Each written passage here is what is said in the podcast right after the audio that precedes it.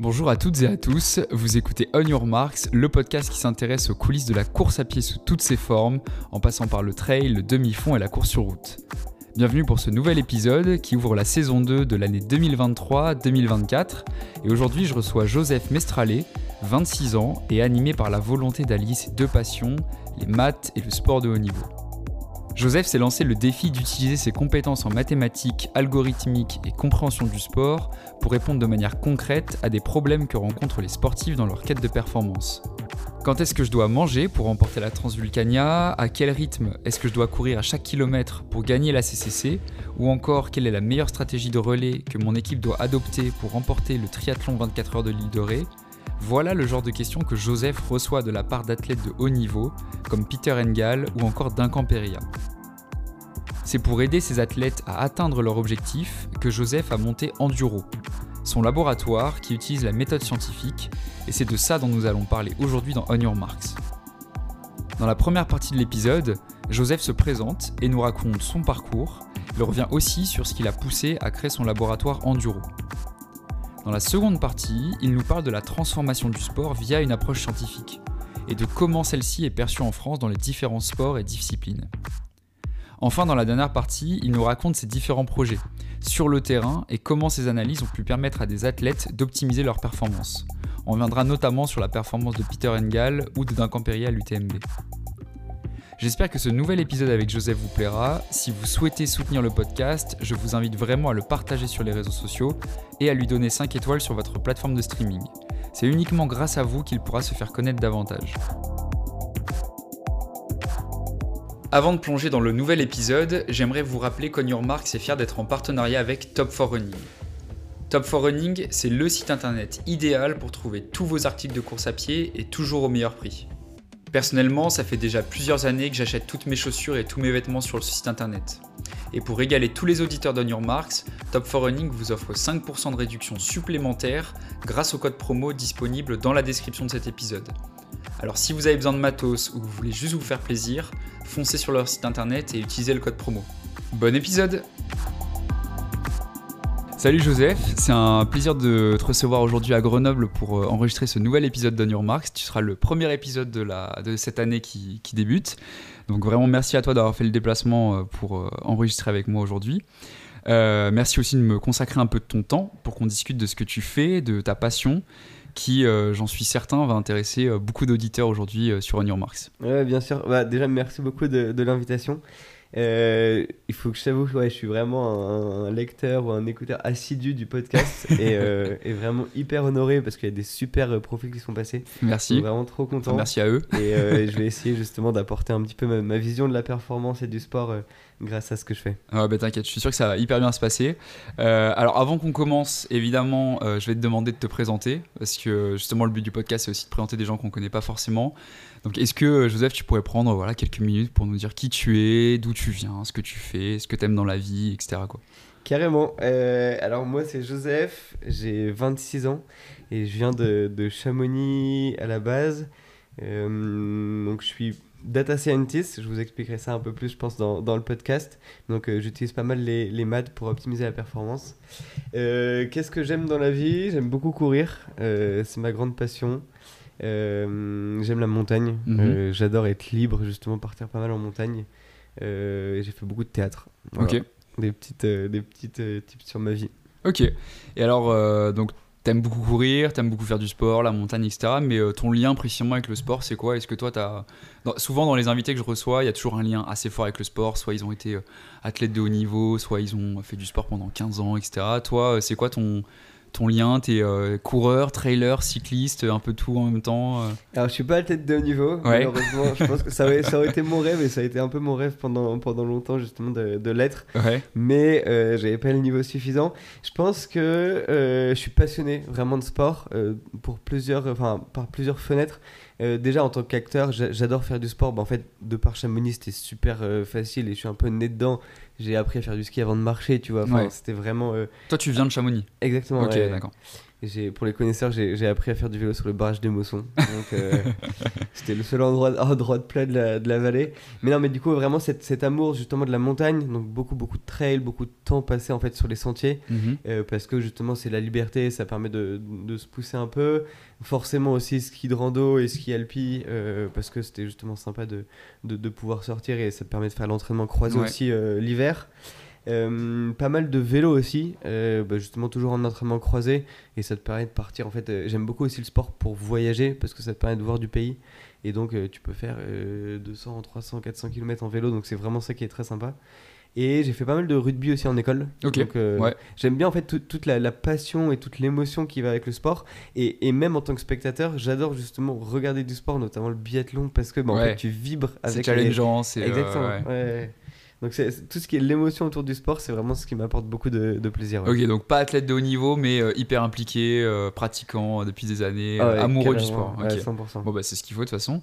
Et euh, alors aussi j'aime bien demander en général à, à mes invités quel est leur parcours académique et professionnel parce que peut-être que ça intéresse pas certaines personnes, mais je me dis toujours que dans les auditeurs il y en a qui, qui vont adorer ce que tu fais et ils vont se dire, il y a souvent des jeunes aussi euh, qui écoutent le podcast et ça peut être intéressant de savoir, bah voilà toi tu as fait telle euh, école, tu as fait tel parcours pour euh, donner des idées, un, peu inspirer les jeunes qui peuvent nous écouter. Donc est-ce que tu peux me dire un peu ce que tu as fait dans la vie niveau école, niveau pro avant de, de Carrément. faire ce, ce dont on Euh, va parler En vrai, je pense que c'est intéressant aussi euh, d'avoir ce point de vue parce que ça te permet aussi de voir un peu comment Mhm. moi j'y suis arrivé et je pense que mes études, euh, ça a changé fonda- fondamentalement euh, aussi ma, ma façon de voir le sport. Ouais. Donc en gros, j'ai fait euh, deux ans de prépa. Donc Mhm. euh, vraiment la, la voie euh, très très mathématique. Donc euh, où vraiment j'ai j'ai passé deux ans en prison à, À faire, à faire des mathématiques. Mais euh, mais moi j'ai vraiment j'ai j'ai adoré. Après je suis parti en école euh, en école d'ingénieur où justement en fait j'ai continué à faire ça. Euh, j'ai découvert le Python Euh, qui est un langage de programmation pour ceux qui sont pas forcément euh, au courant. Et donc voilà, j'en ai fait beaucoup et j'adore justement avoir, grâce à la data, un peu un, un aspect très concret et justement de pouvoir changer, le, changer un peu le monde, que ce soit le monde de l'entreprise ou le monde du sport. Ouais. Euh, donc voilà, j'ai fait ça. Après, j'ai fait un master spé en entrepreneuriat parce qu'en fait, t'as beau être le meilleur euh, mathématicien du monde, euh, si tu sais pas designer un produit ou si tu codes et qu'en fait, c'est pas utilisé derrière par des utilisateurs, euh, ça sert à rien. Ouais. Donc j'ai fait, là, j'ai rejoint euh, HEC, et j'ai, fait une partie de mes études aussi à, à Berkeley, Mhm. euh, à San Francisco. Et, euh, et vraiment, ça m'a vraiment donné cette double casquette un peu, euh, donc très scientifique, mais aussi de justement de savoir un peu discuter avec les différents euh, utilisa- utilisateurs, pardon. Et, euh, et voilà, donc c'est ça vraiment qui m'a qui m'a formé et qui m'a donné aussi envie de faire mon, mon boulot actuel. Ok.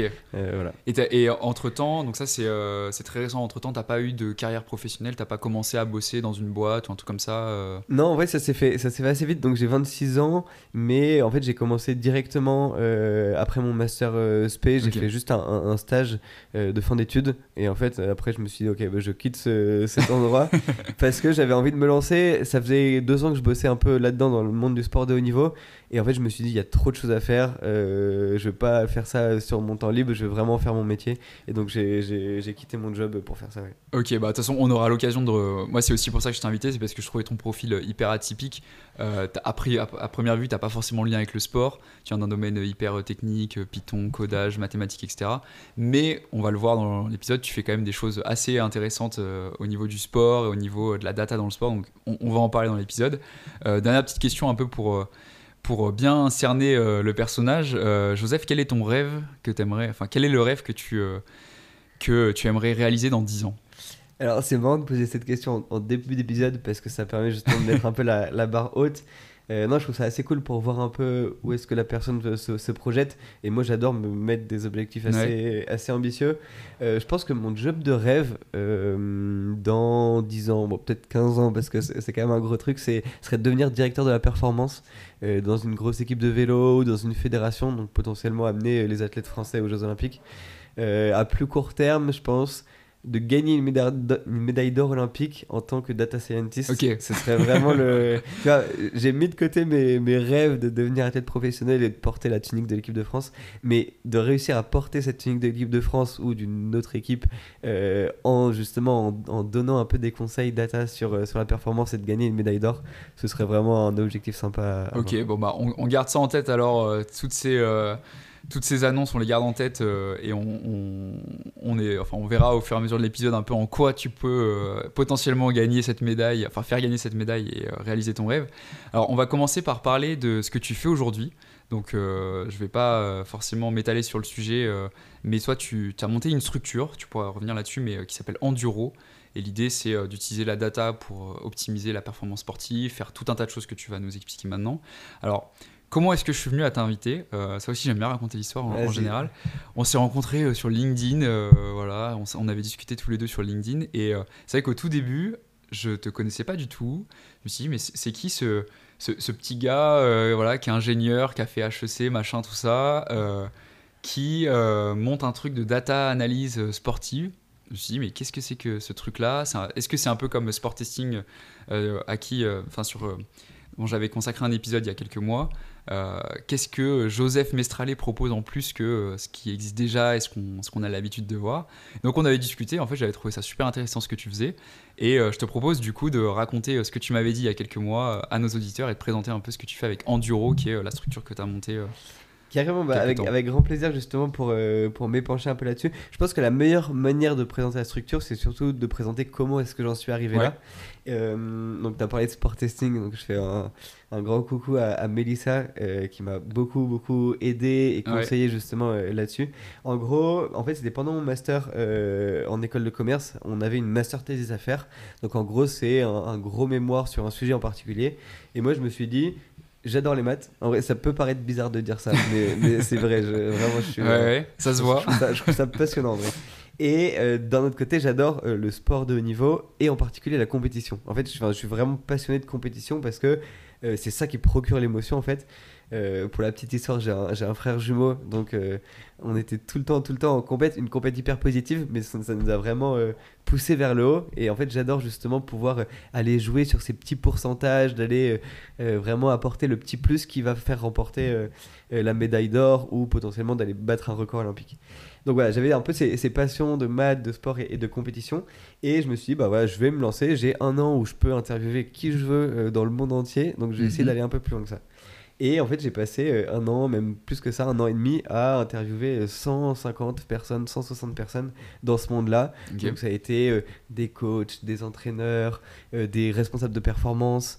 donc, justement, il y a eu Mélissa, il y a eu pas mal même d'athlètes professionnels. J'ai discuté pas mal avec, avec Kylian Jornet. Enfin, c'est vraiment, c'était un rêve de gosse parce que, comme tu dis, je venais un peu de nulle part avec mon, mon bagage très. Et donc, t'as ouais, pas forcément le profil qu'on s'attend à voir dans l'industrie du sport. t'as pas fait stats. Exactement parler avant, de, avant de démarrer l'épisode, mais c'est vrai que t'as pas fait STAP, t'as pas forcément fait d'études physiologie, des trucs comme ça. T'as un parcours très mathématique. Moi, ça m'a un peu surpris quand j'ai vu ton profil arriver sur la scène un peu data, perf, etc. Euh. et, et, je me bats justement pour ça, c'est en fait de montrer que des des comment s'appelle des métiers autres peuvent justement apporter apporter au sport. Moi j'ai une vision hyper holistique de la performance. Donc mhm. donc c'est pas justement que la physio ou justement que l'entraîneur un peu coach qu'on a l'habitude de voir. Mais pour moi il doit aussi avoir euh, un préparateur mental un aérodynamicien pour le vélo. Il doit avoir un kiné un diététicien etc et ça c'est pas forcément des gens qui ont fait STAPS avant. Euh, enfin même en préparateur mental. Enfin personne ne fait euh, préparateur mental après avoir fait STAPS. Et donc je pense que c'est hyper important d'avoir un peu ce, ce, côté chapeautage. Et une de mes idoles, euh, moi, c'est euh, euh, Olaf Alexander Bou, mhm. l'entraîneur justement de, de Christian Blumenfeld et de Gustav Iden en, triathlon, qui lui aussi a un passé d'ingénieur. et en il fait, est chaud, lui. Il est, il est monstrueux. Et, et moi, c'est vraiment ma vision de la performance, c'est de comment est-ce que tu réussis à mettre un peu tout en. C'est un peu un chef d'orchestre de la performance. Et en fait, pour moi, enfin, il faut que tu comprennes très bien un peu les notions de physiologie. Donc, c'est pour ça que j'ai bouquiné et je m'entraînais aussi beaucoup. Donc, euh, je comprends exactement comment ça fonctionne. Mais avoir ce côté très pragmatique, voire scientifique, c'est intéressant. Et du coup, donc ça, c'était pendant ton année de master thesis où euh, le but, c'est de, j'imagine, de générer un projet, de poser les bases d'un. Voilà, de ce que tu voulais faire après. Donc, tu as interviewé beaucoup de gens, tu t'es vraiment euh, formé, éduqué et sensibilisé à tout ce milieu-là. Et qu'est-ce que tu as fait du coup alors après C'était quoi euh, la, genèse d'Enduro? En quoi ça consiste en fait Enduro pour euh, t'expliquer un peu plus concrètement de voilà, euh, quand on parle de Joseph Mestralé avec Enduro, qu'est-ce que c'est que, que ça? Ouais, donc bah, en fait, j'ai posé un peu mes bases, j'ai vu où est-ce qu'il y avait des choses qui clochaient, et où est-ce que je pouvais essayer d'apporter avec bah, mes compétences, mais aussi mes envies. Parce que moi, je, je fonctionne vraiment à la passion, et j'ai tendance à faire que des trucs qui Ouais. m'intéressent vraiment et qui me passionnent. Et du coup, euh, je me suis dit qu'il y avait quelque chose à faire justement dans euh, l'optimisation de la performance et comment est-ce qu'on pouvait utiliser la data dans l'ultra-personnalisation et c'est même la normalisation un peu des performances pour aider les athlètes. Et, euh, et en fait, ça a commencé même au sein de ma master thesis où je me suis dit, bah, j'ai euh, 23 ans, Ouais. je vais aller voir des athlètes et je vais essayer de discuter pour voir ce que je peux essayer de leur apporter. Donc l'histoire est un peu marrante, c'était avec euh, Peter Engel à Chamonix. Mhm. Donc euh, je me balade sur la place, bah, la, la place du Triangle de l'Amitié, et, euh, et je vois un mec passer avec une baguette sous le bras et un Super Sapiens, donc euh, Ok, un, ouais, un- petit capteur, un capteur euh, de glucose ouais. qui permet justement un peu de monitorer l'entraînement. Et je devais écrire mon article sur, euh, sur le capteur de glucose. Donc je vais lui tapoter l'épaule et je lui dis euh, Est-ce que euh, je peux te poser quelques questions là-dessus? Tu savais que c'était Peter Engels à ce moment-là ou Non, pas? non, non. Ça- en plus, il était même pas trop connu à l'époque ouais. parce qu'il avait pas du tout gagné la CCC, c'était bien avant la CCC, etc. Enfin, il était à peu près connu, mais il avait pas percé encore. Ouais, d'accord. Et du coup, bah, je commence à discuter un peu avec lui. On, on parle, on parle, on parle. On prend un café, trois cafés, cinq cafés. Et après, euh, au fur et à mesure, bah, euh, je dis bah, Moi, j'ai ces compétences. Est-ce que je peux réussir à, à t'aider un peu là-dessus? Et du coup, on a commencé à bosser ensemble. Au début, il me posait des petites questions, typiquement sur la Transvulcania. euh, Est-ce que je dois utiliser les bâtons? Et si oui, à quel moment? Et donc, j'ai essayé de faire des calculs de, de- d'économie de course et justement à quel point ça devenait intéressant parce qu'il avait une économie de course qui était plus intéressante. Donc voilà, j'ai j'ai travaillé là-dessus. Après, on a travaillé ensemble pour la CCC. Donc Mhm. je lui ai fait euh, tout son briefing de course. En vrai, quand je regarde mes briefings de course à l'époque, j'ai honte tellement. euh, C'était vraiment euh, le début de, de ce que je faisais. Mais en fait, ça a posé les bases un peu de comment est-ce qu'on voyait un peu le dénivelé positif, le dénivelé négatif. C'est bien beau, mais en fait, les gens quand ils- ou les athlètes, quand ils regardent leur, leur perf ou leur, leur stat, ils ont juste le profil qui est fait par l'UTMB. Ouais. On voit rien du tout. Et, et je vois encore Théo le, le bout des decks ou même Anto Felbert qui sont sur des feuilles en train de dire Ok, bah là, il y a euh, 803 mètres de D. Enfin, en ça, c'est pas comme ça qu'on peut envisager la performance de nos jours. faut vraiment aller beaucoup plus loin dans la, dans la précision. Et donc, c'est là que la data est intéressante pour, euh, pour vraiment rentrer dans les détails. Ok, donc si, jamais je résume, en gros, toi, euh, donc euh, passionné de sport, toujours hyper, hyper envie d'améliorer la performance sportive, gros amour des mathématiques, de la data, etc. Et en fait, toi, donc ce que tu as voulu faire, c'était te consacrer à apporter ton aide grâce à des outils, grâce à des algorithmes, grâce à de l'analyse de données, pour répondre à des questions en fait que des sportifs de haut niveau se posent. Là, tu parlais de Peter Engels qui voulait savoir si il devait utiliser les bâtons, etc. Toi, en gros, tu, donc, tu, discutes avec les athlètes, ils te posent des questions. Euh, Joseph, dis-moi comment je peux gagner euh, l'UTMB. Et toi, euh, tu décortiques un peu le problème en disant bah euh, voilà, là tu devrais utiliser des bâtons. J'imagine aussi tu parles beaucoup de- d'hydratation, de nutrition, de gestion de l'effort. Peut-être tu fais aussi ça. Et toi, tu, du coup, de ton côté, tu réfléchis avec euh, tous les modèles mathématiques, des modèles physio, des choses comme ça. Tu récupères des données pour euh, délivrer en fait une, une réponse un peu mathématique à l'athlète pour lui dire bah écoute, le- le- ce que j'ai fait moi de mon côté dit que tu devrais faire ça pendant ta course. C'est un peu ça l'idée d'enduro. Exactement, c'est ça. ouais. Ok. Bah, vraiment de pouvoir les aider là-dessus. Après, en vrai, la data, elle est pas forcément, euh, elle a pas toujours raison. C'est pour Ouais. ça que c'est très intéressant d'avoir cette expertise euh, justement dans, le- dans un sport en particulier et justement de beaucoup lire, voire même de pratiquer forcément le sport aussi. Euh, ça, c'est intéressant justement pour pas dire de bêtises. Et en fait, c'est un échange hyper long avec l'athlète pour voir comment est-ce qu'il se sent, quels sont ses ressentis et pour pouvoir justement, on appelle ça en, en mathématiques fine-tuner, en, en intelligence Ouais. artificielle. C'est vraiment justement Trouver les bons petits réglages. Ok, d'accord. ouais. Et euh, donc, on, on aura au- aussi euh, l'occasion au cours de l'épisode de revenir sur tes projets en particulier. Là, je pense que les gens comprennent, mais euh, ce serait intéressant que tu nous parles de vraiment de projets très concrets Bien de sûr, ce que tu as fait avec Peter Engels. On t'a vu aussi beaucoup à Chamonix la semaine dernière. On t'a vu aussi sur d'autres compétitions, toi aussi en tant qu'athlète. C'était assez intéressant d'ailleurs. Donc, tu auras l'occasion de nous dire concrètement ce que tu cherchais à démontrer, à essayer de calculer pendant, pendant ces courses-là. Mais euh, là aujourd'hui enduro ça fonctionne comment? C'est euh, t'es tout seul, tu fonctionnes avec des gens, euh, c'est un laboratoire, c'est si jamais moi je veux venir te voir pour que tu me fasses une étude data, sport etc c'est possible ou est-ce que tu travailles qu'avec des, des athlètes pros, des marques ou des choses comme ça C'est quoi un peu le, fonctionnement de la structure? Si je travaille qu'avec des athlètes pro, ça, tu rentres dans les, dans les cases. Pas encore. bientôt, bientôt. Non, qu'est- qu'est-ce que c'est le, le enduro? C'est enfin, la définition que j'essaie de, de lui trouver, c'est un laboratoire de recherche justement sur la performance. Donc qu'on a créé pour en fait mener des recherches pour aider des athlètes, etc. Ouais. Donc on a on a créé ça à deux avec Léo Fellier qui est justement qui est aussi un gros profil euh, matheux. Mhm. Et euh, le but, c'est justement en fait de réaliser des petites missions. Donc déjà pour les athlètes pro, c'est un peu notre, notre mantra parce que ça Ouais. permet justement de, de bien développer euh, des algos et d'être le plus rigoureux là-dessus. Mais on va aussi justement aider des gens qui sont un peu plus amateurs et qui ont un peu cette quête de performance. Parce que en fait, la quête de performance, elle est intéressante pour l'athlète professionnel qui va chercher euh, euh, à aller battre le record de la CCC, mais aussi potentiellement sur celui qui veut passer la barrière horaire de Oui, de, de, plusieurs leviers, euh, ça dépend Exactement. ce qu'on appelle la performance. C'est ça exactement. Et, et en fait, il y a- y, un combat justement, ou même aller pour euh, finir ton Ironman en, en 17 heures. C'est une performance qui est euh, relativement classique, mais il y a des gens justement qui vont être assez intéressés pour aller justement overcome ce, petit, euh, ce petit bout. Ok, donc toi en gros c'est vraiment un, cabinet d'expertise, on va dire un laboratoire d'expertise où dès, qu'il y a quelqu'un qui a une question très spécifique sur la performance, toi tu essayes de, de bosser dessus, discuter avec lui, de monter en fait un projet euh, data pour essayer de répondre, enfin data, d'analyse en tout cas pour essayer de répondre à sa question euh, physique. Exactement, ouais. Mais D'accord. c'est comme ça qu'on s'est, on s'est fait au début. Et en fait, le but, c'était aussi de s'amuser en faisant ce qu'on, ce qu'on voulait. Donc, euh, on a commencé à bosser avec Peter, on a bossé un peu avec Rooscroft, Duncan, etc. Et là, en fait, c'est plus les gens qui viennent vers nous. Donc, Ouais. déjà des amateurs qui trouvent notre boulot intéressant et qui ont envie d'être accompagnés de la même manière que les pros, mais potentiellement aussi des entreprises. Et donc là, on a eu deux ou trois entreprises qui viennent nous voir et qui disent, OK, bah... On, on aime beaucoup justement ta façon de travailler Ouais. et bah, en fait euh, les différents projets que tu as menés. Est-ce que tu pourrais nous euh, faire un fuel calculator euh, ou des choses comme ça pour les intégrer aussi à leur plateforme et pouvoir leur donner un peu cette expertise euh, data. Ok, donc on aura, comme j'ai dit, on aura l'occasion de revenir sur tes projets en particulier pour que tu nous dises, euh, bah voilà, dans tel cadre j'ai voulu, j'ai voulu aider l'athlète sur tel sujet, etc. Ça, ça va être hyper intéressant.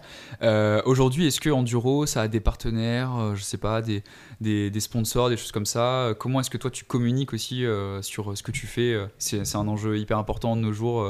voilà, comment ça se passe toi niveau relations, euh, financement et, euh, et communication Ouais, euh, on a pas mal de, pas mal de sponsors. On n'a pas de sponsor exclusif. Ouais. Donc ça, c'est vraiment le point. au début, justement, on tenait vraiment à être libre là-dessus. Euh, on n'a pas de sponsor, mais par contre, euh, en fait, on a été énormément aidé pour toutes les études qu'on a fait.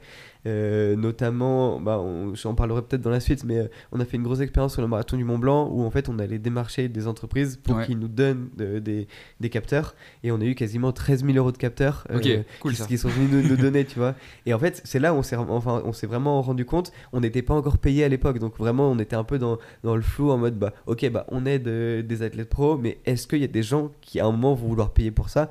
Parce que c'est quand même le nerf de la guerre et t'es obligé d'avoir un salaire à Si la tu fin payes de... pas, il faut payer les factures. Exactement ça. Et, euh, et du coup, en fait, on a vu que des marques, mais vraiment qui ont très facilement euh, donné euh, des montres, des chaussures. Mhm. Je pense à Salomon, je pense à Morten qui nous ont envoyé des colis faramineux Ouais. de, de, de, de gel, etc. Et même euh, Super Sapiens qui nous ont vraiment, vraiment beaucoup aidé là-dessus. En fait, on s'est dit, s'ils sont capables de donner du matériel aussi facilement, bah, potentiellement ils pourraient être intéressés. Donc ça nous a vraiment conforté justement dans notre idée qu'il y avait un vrai intérêt et qu'ils étaient intéressés par notre projet. Ok. Donc voilà, donc pour l'instant, il y a beaucoup de dons de matériel. Et euh, bon, après, maintenant, on va commencer à, à réussir à faire pricer un peu nos, nos Ouais. expériences et notamment bah, essayer d'avoir des benchmarks assez efficaces là-dessus. Ok. Et, et après, dans, dans la communication, parce que j'imagine, par exemple, là, tu dis que tu avais travaillé avec Peter Engels. Peut-être que lui, euh, il veut garder un peu les résultats, pour- enfin pas les résultats, mais euh, vous avez réussi à mettre des choses en place, euh, dont tu nous parleras un peu plus tard dans l'épisode. Est-ce que toi, après, tu, partages ça un peu au monde, les résultats de ce que tu as trouvé, les résultats de ce que tu as mis en place? C'est un sujet aussi que j'avais j'avais évoqué avec François Chiron, qui lui bosse vraiment sur l'optimisation de la performance des athlètes qui vont aller aux Jeux Olympiques à Paris. Euh, et il me disait que bah, dans une certaine mesure, il gardait des choses en privé parce que voilà, on va, va pas divulguer euh, des choses sur euh, Jimmy Gressier, des choses comme ça, mais de manière générale, c'est quand même de la recherche scientifique. Euh, il publie des articles, des trucs comme ça. Est-ce que toi, voilà, ce que tu fais avec Enduro, ça, ça reste un peu privé ou alors il y a vraiment une volonté de partager, de- d'être en open source, euh, tout ce que tu fais avec euh, le monde entier Euh, J'aime bien cette notion de l'open source justement. Bon, bien sûr, les datas de l'athlète, il est propriétaire de ces datas et même tout le travail qu'on fait Ouais. avec, s'il décide de les garder, il les garde et, confidentiel, et ça reste ça. très confidentiel. D'accord. Mais, mais moi, je suis vraiment très attaché à cette notion d'open source, justement, parce que je pense que tu peux être super bon dans ce que tu fais. Il faut que tu en parles pour justement avoir bah, en fait, déjà de la reconnaissance et du coup d'essayer d'avoir plus, plus loin. Donc typiquement tout ce qu'on fait en communication, bah, ça nous permet justement d'avoir des meilleurs athlètes, potentiellement aussi même de la, de, des, des, sponsors et qui sont capables de financer un peu nos études. Euh, et je pense que de toute façon, même si tu as la meilleure idée, tu es, super fort dans tes algorithmes, tu as beau faire ce que tu veux, mais genre au bout de 6 mois, 9 mois, tu auras forcément quelqu'un qui va te passer dessus et qui va faire la même chose que toi, potentiellement en mieux. Donc moi je suis plus tendance, et c'est aussi une problématique qu'on retrouve beaucoup en startup, c'est en mode... Est-ce aussi en bleu, en rouge, euh, est-ce qu'on partage, est-ce qu'on garde tout Exactement, euh Moi je suis en mode on partage tout parce que ça peut forcément bah, déjà aider euh, bah, le domaine en particulier, et ça c'est vraiment quelque chose qui est assez important dans l'univers de la recherche, mais surtout en fait ça permet justement de créer des super synergies et je pense que sans avoir eu cette, cette euh, partie de communication, j'aurais pas rencontré Melissa, je t'aurais pas rencontré, on n'aurait pas pu échanger là-dessus et là je pense qu'on peut réussir à se faire grandir euh, pour justement essayer d'aller au top, top, top et aller concurrencer les Norvégiens, les Anglo-Saxons et les Américains. Ok.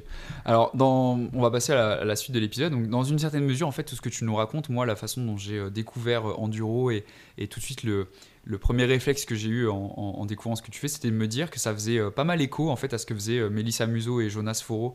Euh, Mélissa que j'ai reçu sur un, lors d'un épisode euh, au tout début de, de On Your Marks. Donc ça faisait pas mal écho à ce qu'ils faisaient avec Sport Testing. Alors eux, c'était purement de la mesure. Il n'y avait pas encore de projet de, d'aller faire des, comment dire, de mettre en place des solutions très euh, appliquées, très concrètes à des courses, etc. C'était vraiment de la mesure physiologique, mais euh, je trouvais que au début ça ressemblait pas mal à, ça. Euh, j'ai l'impression que de plus en plus il y a un réel intérêt pour la data, la mesure, la physio, que c'est plus du tout des trucs qui sont réservés aux experts. Alors les, sportifs olympiques le font évidemment, mais maintenant on voit de plus en plus de, de sportifs amateurs qui ont un vrai intérêt pour ça, qui traquent, qui aimeraient faire des tests physio, des trucs comme ça. Euh, est-ce que toi, qui viens de lancer ton projet, tu, ressens cet intérêt? Toi, tu es hyper convaincu, en tout cas, on a bien compris euh, dans la première partie de l'épisode que toi, c'était vraiment euh, ta passion et ce qui te faisait vibrer. Est-ce que tu sens qu'aujourd'hui, en lançant Enduro, tu, tu arrives dans un milieu qui est plutôt réfractaire à l'utilisation de la data? Je pense souvent au, film Le Stratège où c'est un peu l'équipe de, de, baseball américaine qui essaye de redynamiser sa performance et euh, à la base, c'était des vieux coachs qui, euh, au doigt mouillé, disaient bon bah lui, il faut qu'il soit batteur, lui, il faut qu'il soit receveur, etc. Alors qu'en fait, les chiffres euh, des nouveaux analystes montraient tout à fait le contraire. donc, est-ce que toi, tu arrives dans un milieu où les gens sont plutôt réfractaires à la data, où ils préfèrent encore s'écouter, préfèrent encore appliquer des principes un peu plus vieux, un peu plus, euh, un peu plus ancré Ou est-ce que tu arrives vraiment dans un milieu où les gens sont hyper chauds pour utiliser la data, se dire putain c'est génial, euh, vas-y teste-moi, on fait des trucs, on voit un peu si jamais euh, ça peut marcher, etc. Alors en trail, euh, en particulier en France aussi, les gens justement ont encore un, train de retard sur l'utilisation de la data. Parce qu'on n'a pas en fait dans les même je crois que ça a été prouvé dans des études dans les pays euh, tous les pays romans, mais en fait les gens ont beaucoup plus euh, tendance à se fier un peu à leurs sensations. donc c'est vrai qu'il y a un peu ce retard, mais tu parlais du film Le, Stratège, ou Moneyball en, anglais, il est fascinant et, et je trouve ça hyper intéressant de voir à quel point c'est un peu l'image que j'essaye de, de, me créer un peu le, brand de marketing c'est un peu ce petit génie des tu mathématiques le Brad Pitt euh. exactement mais même même mieux que Brad Pitt c'est son, son analyste qui lui pour le coup a des petites lunettes et, et, vraiment est derrière son ordinateur et en fait réussit à, à être presque sacré. Ils ont fini vice champion il me semble euh, dans leur euh, dans, dans, leur ligue. Mais mais justement quelqu'un qui n'était pas fait pour ce métier en particulier réussit justement à apporter un avantage euh, substantiel justement à, ça. Et, euh, et, du coup, moi pour le coup, je vais aller convaincre personne d'utiliser la data parce que ça, ça, va me demander en fait trop d'énergie. Donc déjà, je vais prendre des athlètes qui sont déjà super convaincus et en fait, je sais que eux, ils vont mettre en application tout ce que je leur dis. C'est comme des protocoles qui sont assez lourds. Faut porter des montres, faut euh, euh, faut faire, typiquement à Duncan, je lui ai fait faire des, des séances de tests très particulières. C'est assez engagé. ouais, c'est vrai que tu consacres un peu de ton temps à ça. Euh, Exactement, tu dis non à certains entraînements aussi, ou si elle m'était pas, ouais, si elle pas convaincu, autant ne pas le faire et ça va. Et, et puis aussi, il y a une partie de feeling que bah, tu mets de côté. Euh, typiquement, il faut vraiment bah, tu portes ta montre, tu portes ta ceinture, tu portes ton truc de, de, de, température interne, etc. Et, et, je pense à certains athlètes, j'ai vu on était dans le chalet de Jean-Philippe Choumi juste avant l'UTMB et il nous rit, enfin il- vraiment il rigolait en nous voyant mettre des capteurs, etc. Et lui, après, c'est un vieux de la vieille et il a, il a réussi, il est super bon, mais vraiment super bon. Donc, voilà, c'est la même chose avec, euh, avec Ludo Pomeray ou, ou, ou Garivier. Ouais. Ils ont vraiment une superbe connaissance de leur corps, donc ils n'ont pas eu besoin de, de ça. Même quand on voit euh, Baptiste Chassagne sur Ouais. la CCC de l'année dernière, il me semble même qu'il colle un, un scotch sur sa montre pour ne pas avoir Ok. l'accès aux data. Donc c'est vraiment deux écoles différentes, mais, euh, mais moi je- vraiment je me consacre sur ceux qui ont envie de progresser. C'est Peter Edgal, c'est John Albon, c'est Kylian Jornet, Bruce Croft, et il y en a beaucoup, il va continuer à avoir beaucoup beaucoup plus. Ok, bah là tu parles beaucoup de trail. Euh, qu'est-ce qui, qu'est-ce qui explique en fait que tu travailles souvent Enfin moi dans, ce que j'ai vu dans tes projets, c'est souvent course à pied, trail, un petit peu de vélo aussi. euh, tu pourras nous en parler. Qu'est-ce qui explique voilà que tu travailles beaucoup avec le secteur du trail? C'est parce que c'est parce que c'est un sport qui t'intéresse particulièrement. C'est parce que là c'est, dans ce sport-là que tu as identifié qu'il y a le plus de choses à faire. Ou euh, voilà, enfin c'est quoi la raison? C'est que les, trailers sont plus demandeurs que que dans d'autres sports ou c'est juste c'est, le sport qui te fait kiffer? Ah, très très bonne question. Ça c'est très très intéressant comme question. Euh, Il y a plusieurs réponses. La première c'est que c'est vraiment mon sport de prédilection et du coup celui euh, dans lequel je possède vraiment une expertise forte. Et en fait c'est intéressant mais la data sans expertise c'est bidon, bidon, Ouais. bidon et ça sert à rien. Donc il faut vraiment vraiment maîtriser le sport, vraiment sur tous les aspects, comprendre tous les mots techniques parce que un athlète ne t'écoutera jamais si t'as pas le même vocabulaire que lui et même j'irai même plus loin si tu performes pas dans ce sport, tu vois. Et Ouais. c'est une des raisons pour lesquelles je continue justement à m'entraîner fort. C'est pas parce que je veux faire des perfs ou quoi, c'est parce que je veux que l'athlète. asseoir ta crédibilité. Exactement. euh, Et il voit que je fais un podium à droite, que je fais une super perf à gauche, etc. Et moi, je trouve ça bête parce que je pourrais être le meilleur mathématicien et, et peser Ouais, euh, 200 kilos, tu vois. Mais, mais c'est juste qu'il faut avoir cette légitimité et montrer aux athlètes que, que, que c'est C'est bon. c'est vrai que euh, c'est quand même un milieu où, euh, où, où moi ça m'arrive des fois de voir des, des coachs ou des athlètes qui se revendiquent coach mais qui sont pas forcément hyper bons. Et c'est vrai que moi, dans, le premier réflexe, c'est de me dire bah, euh, Ok, mais tu, tu connais même pas les limites de. Enfin, t'as- pas réussi à atteindre un niveau de souffrance, de- d'entraînement et tout. Comment tu peux partager ça avec des gens? Donc, euh, ouais, non, je comprends tout à fait le, le blocage qu'il peut y avoir a pri- a priori euh, dans le sport quand tu Ouais. quand t'arrives pas toi-même à avoir un, un certain petit niveau de pouvoir euh, avoir un peu de légitimité là-dedans. C'est euh, ça. Je comprends. Mais, Ou, euh, ou à moins que tes athlètes, eux, aient réussi à faire ce genre de truc. Oui, voilà. Mais ouais. non, mais je comprends le, le délire. Et donc voilà, donc ça c'est vraiment sur, sur l'aspect pourquoi est-ce que j'ai choisi le trail. Je pense que ils sont bien en retard par rapport à beaucoup de sports en- Ouais. en, data. Euh, je pense que les sports assez porteurs, c'est euh, euh, le vélo ou sinon tous les sports un peu anglo-saxons, notamment le basketball universitaire Football ou- aussi, ouais, j'imagine. et le football pas tant. Genre un peu moins Ouais. que le rugby. Mais justement, en vrai, euh, c'est vraiment des choses que j'ai énormément regardé pendant ma master thesis. Ouais. Et du coup, le rugby est plus en avance que le football. Après, marrant, ils ont tellement d'argent qu'en deux ans, ils rattrapent tous les retards. Donc, Ok, euh, d'accord. donc je pense qu'ils vont être vraiment vraiment en avance, ils vont commencer à travailler en hypoxie, etc. Ils vont regarder les risques de blessures, ils vont faire de, de la computer vision sur euh, l'analyse justement des mouvements et de dire ok bah, le modèle pense, penche à gauche ou penche à droite, enfin des, des choses comme ça. Je fais une mini aparté là-dessus, mais j'a- j'avais discuté avec euh, Mathieu Lacombe, Euh, Ça me parle pas. euh, Je crois pas. qui a bossé justement avec le PSG et, euh, et lui, il avait un projet, c'était d'avoir un, un algo de computer vision. Donc, pour ceux qui savent pas, c'est euh, un algo d'intelligence artificielle qui permet en fait de regarder les mouvements et de réussir à les transmettre euh, sous forme justement mathématique. Et du coup, en fait, le but, c'était, on lui avait confié la mission de calculer le prix réel de euh, Léo Messi quand il allait justement être acheté pour le, par, le, par le PSG. Et du coup, en gros, son prix, c'était le prix unitaire à laquelle euh, il Ouais. allait l'acheter. Donc, il y avait dans la confidence, il y avait l'en- l'entraîneur, le président du PSG, Léo Messi, et lui, parce qu'il donnait un peu les, les petits insi- insights. Et, euh, et du coup, en fait, il y avait ce prix en tant que tel, mais il y avait aussi, il avait calculé les, les compatibilités. euh, il me semble, c'est le projet qu'il voulait faire, de calculer les compatibilités avec euh, bah, typiquement ses latéraux, etc. Pour voir typiquement si, en plus d'acheter Léo Messi, il fallait acheter un autre joueur, Ah oui, euh, d'accord. etc. Donc tu analyses tout son mode de jeu, toutes ses données, euh, enfin euh, toutes ses données de jeu, ses données physiques, etc. Exactement, ouais. Et après tu, tu calcules, tu transmets, tu convertis ça en argent. Exactement, dis, ok, ça, bah, en fait si, on- si ce club achète Léo Messi, il n'est pas compatible avec l'ailier euh, du club actuel, donc il faut aussi racheter un mec à côté. euh, Exactement. putain. Et, et ça, pour le coup, bah, c'est un des trucs qu'il essayait de pousser. Donc, je sais pas s'il a eu les pleins pouvoirs pour le, pour le faire et pour le mener à bout. Ouais. Mais clairement, c'est hyper intéressant de voir Ouais. à quel point la data, ça peut donner ce genre de décision assez intéressante. Et, euh, et moi, je, je comprends aussi, euh, peut-être tu, tu pourras me confirmer ce que je dis ou pas, mais euh, j'imagine qu'il y a aussi beaucoup de choses à faire en, en trail parce que, bon, moi qui viens plutôt de la route, euh, j'ai l'impression que la route, c'est un peu un secteur mort. Enfin, pas, pas mort, c'est un épisode que j'aimerais bien faire sur New Mark, c'est inviter des gens qui font d'autres sports un peu plus outdoor parce que en route, tout a déjà été un peu fait. Euh, on, on va juste optimiser, on va juste gagner, mais il n'y a pas de. C'est pas comme en, en alpinisme ou en trail ou en escalade ou des choses comme ça où tous les jours il y a des gens qui font des nouvelles choses, des trucs de ouf, euh, qui ouvrent des nouvelles disciplines, etc. Ouais. Donc j'imagine que c'est aussi un peu pour ça que tu travailles en- surtout sur le trail, c'est parce que comme il y a. C'est pas une ligne droite sur laquelle on va courir pendant 42 km, il y a du dénivelé, il y a du chemin, il y a de la montagne, il y a de la météo, il y a de la, du ravito, des trucs comme ça. C'est aussi ça qui fait que ton expertise elle va avoir beaucoup de, de valeur et toi aussi ça va t'intéresser, j'imagine. Exactement, ouais, c'est vraiment le, un peu le, le petit côté euh, sel que tu peux rajouter là-dessus.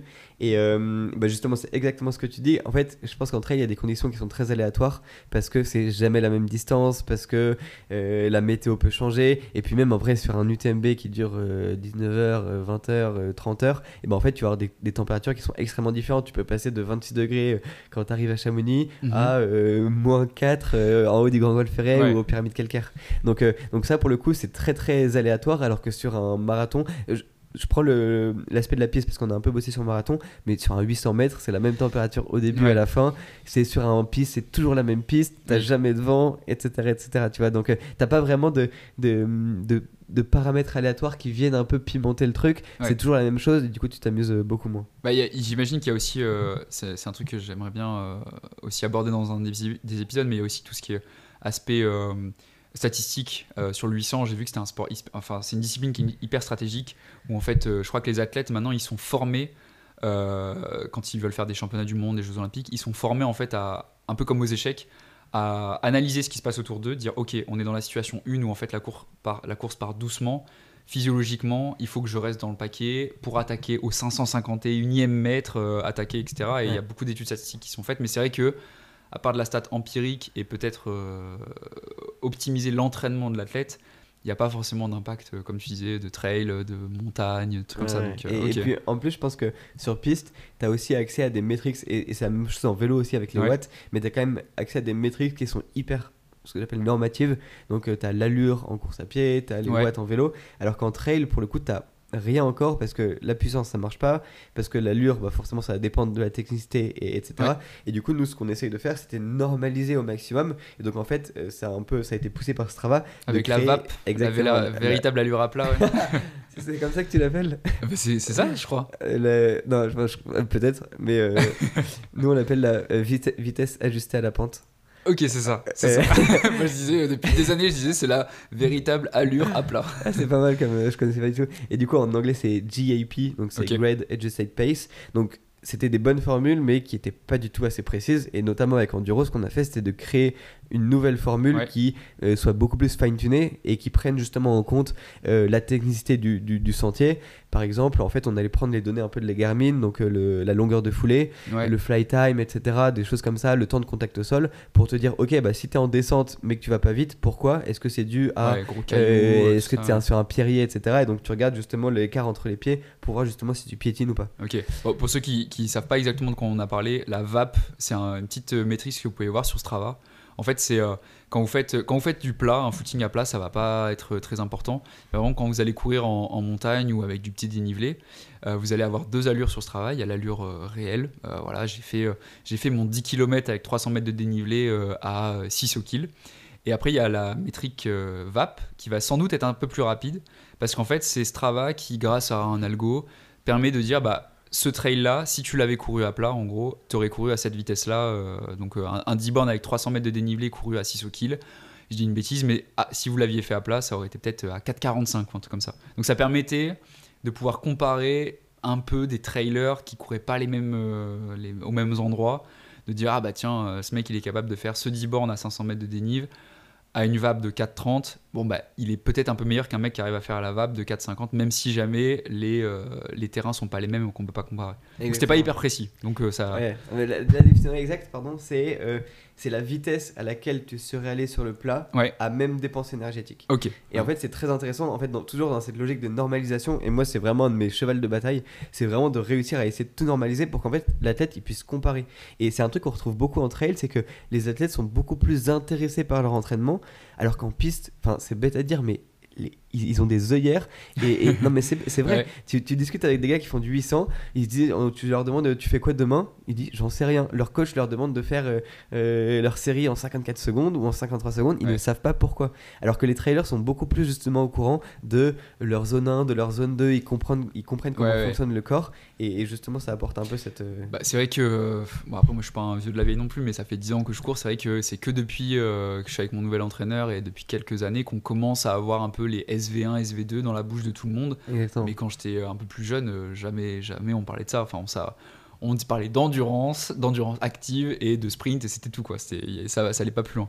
Voilà. Mais donc, Et, euh, et euh, l'autre question que je voulais euh, justement te, te poser, euh, donc tu nous as expliqué pourquoi tu travaillais surtout sur le trail, parce qu'il y avait encore pas mal de choses à faire, pas mal de boulot euh, que, que, sur- que tu pouvais, enfin pas mal de questions auxquelles tu pouvais apporter des réponses. Euh, selon toi aussi, depuis que tu bosses avec, en- enfin sur enduro, euh, quel est le, le levier sur lequel on peut avoir en fait le plus d'impact? Parce que souvent les débutants euh, quand on, quand on est confronté à une compétition, quand on veut se préparer pour un truc, bah, par exemple de l'ultra trail ou des choses comme ça, euh, on a un temps limité. Souvent, les amateurs, c'est pas des, enfin, c'est des gens qui travaillent. Ils cherchent un peu à prioriser, à faire, à faire un peu la top liste des choses que je peux mettre en place pour réussir. Et souvent, c'est un peu, ça peut être un peu n'importe quoi. Par exemple, il y a quelqu'un qui peut aller euh, faire de la natation parce que ça va le muscler, mais une séance de natation, par exemple, c'est une séance de course à pied de perdu, donc c'est pas forcément hyper pertinent. hmm. Toi, avec Enduro et tout ce que tu as pu faire, quels est euh, un peu le- les leviers les plus, euh, les plus importants que tu as identifiés euh, pour, pour progresser et performer? Donc, je pense que les, les paradigmes, ils sont vraiment différents suivant si tu fais du sport professionnel ou si tu fais du sport un peu plus amateur. Parce Ouais. qu'effectivement, tu as des contraintes, euh, même socio-professionnelles, qui sont euh, relativement importantes. Euh, je pense que pour, pour les, les- vraiment les, les pros, je prêche un peu pour ma paroisse, mais- Ouais. mais forcément, ça va être euh, un peu ce qui est euh, l'hyper-personnalisation. Donc, en gros, de vraiment te fixer exactement à la bonne intensité que tu dois faire justement pour, pour bien progresser. Euh, c'est tout bête, mais en vrai, ça s'applique aussi en, en piste. J'ai beaucoup parlé du trail, mais on fait aussi pas mal justement de, de marathon. Notamment, Mhm. on a pas mal bossé sur le marathon de Paris ou même au, au- au championnat du monde. On était aussi, on a accompagné Ouais. des athlètes justement sur le marathon. Euh, et vraiment, comment est-ce qu'on peut personnaliser à fond sur la VAP notamment Euh, Donc, c'est la vitesse ajustée à la pente, mais en fait. On peut aller beaucoup plus loin et voir qu'il y a plein d'autres vitesses, que ce soit vitesse ajustée à la température, vitesse ajustée au vent, etc. D'ailleurs, il y a un petit, euh, un petit truc qui va bientôt sortir avec Enduro, justement, pour réussir à, à calculer tout ça. Mais, mais en fait, c'est du coup de vraiment réussir à personnaliser. Typiquement pour les championnats du monde, euh, à Budapest, bah, on avait une athlète, on elle voulait se qualifier justement pour les, pour les Jeux Olympiques. Et donc en fait, c'est un parcours qui était assez bosselé et notamment avec du vent euh, dans, sur l'allée de la ligne droite. Et du coup, en fait, on lui a juste dit, bah, sur les parties un peu plus en, en montée, il faut vraiment que tu réduises de 4 ou 5 secondes au kilomètre ton allure, parce qu'en fait, sinon tu vas te cramer. Et juste en, en regardant les dépenses énergétiques, ça devient pas intéressant justement de, de- de pousser là-dessus. Et pareil, quand tu as le vent de face, ça sert à rien justement bah, de t'efforcer à essayer d'être à, euh, euh, je sais pas, ton allure euh, ciblée là-dessus. Ouais. Va un peu, un peu plus doucement, par contre, tu iras plus vite euh, sur les, les parties où tu as le vent de, Ok, donc toi tu fais l'analyse de ça et surtout tu quantifies. Exactement, dis, euh, ouais, tu- Parce que c'est bien beau de dire, Oui, enfin, voilà, faut, pas juste dire moins vite, plus vite, faut aussi dire voilà, tu, tu iras moins vite de euh, 7 secondes au kill pendant 12 km parce que c'est tu auras la même dépense énergétique et ça, ça te ça te désingrera pas pour euh, ton marathon. C'est exactement ça, ouais. Et du coup, bah, on, leur, on leur donne un fichier, euh, soit TCX, soit directement les allures, Ouais. où vraiment, kilomètre par kilomètre, il y a l'allure qu'il faut tenir. Et du coup, bah, ça, ça apporte de la performance. Et, du coup, ça lui permet aussi d'être plus confiant aussi dans la gestion de son, son pacing. Ok. Mais justement, euh, je propose qu'on qu'on avance aussi dans, dans l'épisode et que tu nous parles euh, de ces fameux projets que tu as pu mener avec Enduro. Donc, il y a pas mal, enfin, il y a beaucoup de projets. Euh, je suis euh, vraiment hyper euh, content que tu puisses euh, nous les raconter parce que tu as commencé à pas mal faire le buzz un peu sur LinkedIn, euh, Instagram et tout parce que tu as, ouais. participé notamment au marathon du. Mont Blanc avec, euh, Ouais. avec plein de capteurs. Donc, ça, tu, tu vas nous en parler. Euh, est-ce que tu peux. euh, J'ai essayé un peu de fouiller, voilà, de- de- d'essayer de, décrypter ce que tu avais fait pour essayer de, d'en parler sur On Your Marks, mais je pense qu'en fait, tu es la meilleure personne qui, puisse en parler. Est-ce que tu peux voilà, nous présenter les différents projets que tu as menés durant ces derniers mois, ces dernières années, et bah, notamment avec qui tu travaillais, et quel était l'objet en fait de chacun de ces projets, ce que tu as voulu montrer? Et comment tu t'y es pris pour, pour les mener? Euh, Carrément, carrément. Donc il y a eu pas mal de projets, j'avoue que ça s'est bien accéléré. Et, euh, et en fait, ouais, si, je peux donner un conseil, c'est vraiment de commencer à lancer des projets, même tout bête, même euh, forcément sur toi. Tu dis, bah, ok, bah un matin, je me lève, je vais faire 500 bandes de vélo, je vais prendre des, des, des, données, tu vois, pour essayer de voir un peu comment ton corps réagit. Et c'est tout bête, mais c'est un premier genre de projet qui te permet d'apporter un peu de légitimité et qui permet ensuite justement de bah, montrer que tu es un peu costaud là-dessus, que tu as réussi à bien analyser. Ouais, donc on, a monté pas mal de projets et donc notre client historique, enfin au tout début, et je le remercie beaucoup pour ça, c'était Peter Engel qui nous a vraiment tout de suite bien donné ces datas, qui était vraiment ouvert là-dessus. Donc au début c'était des toutes petites questions, vu que j'avais pas encore la légitimité dans la physio, donc vraiment de dire ok bah t'as un vent de face sur cette partie, euh, attention il va pleuvoir euh, à 30% de chance, donc prends ta veste, etc. À quel moment il faut que tu manges, etc.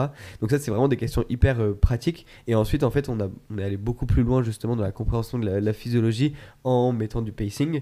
Donc on, a pas, par contre, ouais, on a bossé avec des potes, et ça en vrai, c'est aussi un conseil d'essayer d'avoir. Euh, même, t'as un groupe de potes assez. Eux, ils étaient super chauds, donc euh, en vrai, c'est assez cool. C'était un triathlon de 24 heures qui s'appelle le T24. Je sais pas si vous. Tu connais? Je connais, j'ai un ami de mon groupe d'entraînement qui l'a fait. Euh, ah, trop cool, Et en gros, c'est hyper intéressant parce que pendant 24 heures, tu vas faire ton triathlon, donc 4 heures de natation, 12 heures de vélo et 8 heures de course à pied.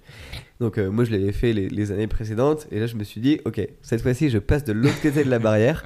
Et en fait, moi, mon objectif, et eux, ils le faisaient en relais à 6, donc c'était même encore plus intéressant parce que justement, là, pour le coup, on pouvait perdre 10 ou 15 secondes sur une transition ou sur quelqu'un qui craque au bout d'un tour. Ouais, ok. Plus il y a de coureurs, plus il y a de transitions, plus il y a, de facteurs différents de juste je roule, je nage et je cours. Exactement. et si tu le fais tout seul, bah tu fais très bien, bah tu es obligé de finir ton truc et donc il n'y a pas trop de, de, problématiques. Mais par contre, quand tu le fais à 6, tu dois vraiment essayer de savoir quel est le meilleur athlète pour faire, pour prendre le relais à tel moment. Euh, et donc, euh, donc ce que j'ai fait, c'est que j'avais pris justement tous leurs entraînements en vélo, en course à pied, en natation. J'avais déterminé justement quel était leur temps euh, référence qu'ils pouvaient faire sur le, sur le parcours. Donc j'avais réussi justement à, à faire juste un, mini algo d'optimisation qui permettait de, de, les faire rentrer tous ensemble pour avoir le meilleur, euh, le, plus grand nombre de tours. Et ensuite, euh, je calculais justement en temps réel leur état de fatigue. Donc en fait, je récupérais leur fréquence cardiaque maximale et j'établissais un drift en fonction justement de la course pour voir à quel point ils se fatiguaient. Et si je voyais qu'il y en a un qui se fatiguait plus que prévu, donc comme, comme euh, là on avait la fréquence cardiaque, mais on peut aussi le faire typiquement sur la, la dégradation de la foulée avec un, un stride ou un, un, un capteur ouais, qui exactement sur le pied, le, la puissance, longueur, euh, rebond, etc. Ouais, le, pote de Coros qui est, qui est, pas mal pour ça. Et ben justement, je réussissais à déterminer à quel point ils étaient fatigués et s'il fallait que je change l'ordre initial pour dire attention, toi, toi t'es cramé. Et en fait, c'est con, mais sur un tour de 7 km de course à pied, si quelqu'un est cramé, bah, il peut perdre facilement une minute. Ouais, ça, ça nous est arrivé avec mon équipe au championnat de France d'Equiden où en fait on avait un mec euh, hyper fort, euh, euh, Gislain Herriot, et, il a eu un coup de moins bien, le pauvre, il a eu un, ouais, un point de côté. Et c'est vrai qu'il a, il a perdu en 500 mètres, mais deux minutes, je crois, un truc comme ça, parce qu'il ne pouvait plus courir. Il a dû marcher et en fait, ça, il était quasiment arrivé, mais juste le moindre petit pet en fait fait que tu, perds énormément de temps. Donc je comprends bien la problématique. Et, tu vois, c'est pas du, pas du sport de haut niveau parce que c'est pas les championnats du monde, mais, mais par contre, il y avait cette notion de la perf. Et je peux te dire que j'ai passé 24 heures, mais sans dormir, où j'étais sur mon ordinateur en train de trembler, en train de bah, justement de comprendre comment est-ce qu'ils allaient tous, comment est-ce qu'ils récupéraient. Je leur prenais leur température, etc. Et, et, et, même je, les, enfin, je leur fais un protocole de cooling aussi pour qu'ils perdent un peu de température aussi euh, aux, heures les plus chaudes de la journée. Et en fait, justement, de comprendre comment ça. Et j'ai écrit un article dessus, donc si vous êtes intéressé, vous pouvez aller jeter un coup d'œil. Mais ça, c'est un des, des, des, sujets, et même encore plus que le trail, où il y a des trucs aléatoires dans tous les sens, parce que c'est mm. trois sports, c'est euh, des transitions crevaisons qui se mal, de des vélo, etc. Tu te noies, ou des trucs comme ça. ça Donc vraiment, c'était très intéressant, et, c'est un des projets qui nous a bien lancé. Et, et, ça a marché ou pas? Parce que tu, tu peux très bien vouloir analyser des trucs. Euh, mettre en place des. Enfin, comme tu l'as dit hein, tout à l'heure, la, data n'est rien sans expertise. Euh, là, as, donc, si j'ai bien compris, en gros, tu as suivi tes, tes, potes, là, tes six potes euh, qui ont participé à ce truc-là. Au vu de leur performance au préalable, tu as constitué l'équipe avec les différents relais en pensant que c'était voilà, cette composition-là qui était la, la, plus adaptée à, à faire la meilleure performance. Et au final, est-ce que ça a marché? Parce que, comme tu l'as dit, euh, la data pourrait se planter. Enfin, en tout cas, tes, tes analyses auraient pu se planter. Et là, comment ça s'est passé? Est-ce que ça a marché? Est-ce que vous avez réussi à faire un truc euh, bien euh? Ouais, euh, carrément. Donc la première fois, on l'a fait à Bormes-les-Mimosas et, Ouais. et vraiment, on était méga en retard sur, sur les autres. Donc, à, à un moment de la nuit, on se dit, mais tant pis, on pourra pas gagner, c'est mort. Ouais. Et en fait, bon, je me dis, bah là, on, on tente quand même le coup, on va essayer de les pousser, pousser, pousser, pousser. Et on fait un, un dernier tour, mais d'anthologie, Ouais. Où on réussit justement à les battre d'un seul point, tu vois. Ok. Et, euh, et donc ça, c'est- mais même en termes d'émotion, c'est exceptionnel parce que ça réussit justement à te, à, à te former. Et après, on l'a refait euh, au T24 de l'île de Ré. Mhm. Et là, pour le coup, euh, on- je pense qu'on avait vraiment tout mis bout à bout pour que ça marche, mais l'équipe d'en face était trop forte. Ils étaient juste trop forts. Exactement, Mais, ouais. mais, mais vous, euh, parce que c'est ça aussi, c'est que euh, il y, a, il y a y les autres, il y a soi et il y a les autres. Exactement, vous, vous êtes allé à 100% de ce que vous avez fait grâce à- l'optimisation. Et notamment, on L'autre une- équipe était juste un peu meilleure, mais Ouais. ça, voilà, ça arrive. Quoi. On avait une stratégie, pardon, on avait une stratégie sur les undercuts et, et overcuts. Donc, euh, ouais. bon, c'est un détail, je vais pas rentrer dans les détails parce que c'est assez. euh, si vous voulez aller regarder l'article, vous pourrez aller voir. Mais justement, c'était en fonction du nombre de points, comment réussir à mettre un peu le, le coup supérieur sur l'équipe Ouais. et, euh, et du coup ne pas être obligé de faire un tour supplémentaire pour avoir 15 points supplémentaires, mais juste faire euh, un bon nombre de tours pour avoir un point supplémentaire. Ok, d'accord. Donc c'est en vrai, c'est un, un peu. C'est ouais, c'est technique, C'est euh, technique. ouais, triathlon relais, c'est un peu compliqué, mais, mais, du coup, ça a bien marché. Mais ça a super bien marché. Et si on avait, en gros, ça, je pense que la victoire s'est jouée à euh, 2 minutes euh, 30, un peu moins 2 minutes 24. Sur 24 heures. Exactement, sur 24 heures. Et en fait, si on avait réussi à boucler le tour là-dessus, on gagnait. Et, et là, ça aurait été une masterclass monumentale. Ok. Donc ça, c'était euh, c'était quand ça déjà euh C'était euh, bah, en octobre dernier et en juin de cette année. D'accord. Donc ça, voilà, c'est assez récent, mais encore plus récemment, on a pu te voir. euh, en tout cas, moi, c'est là où je t'ai vu la dernière fois. C'était à l'UTMB à Cham, avec où notamment tu suivais Duncan Peria.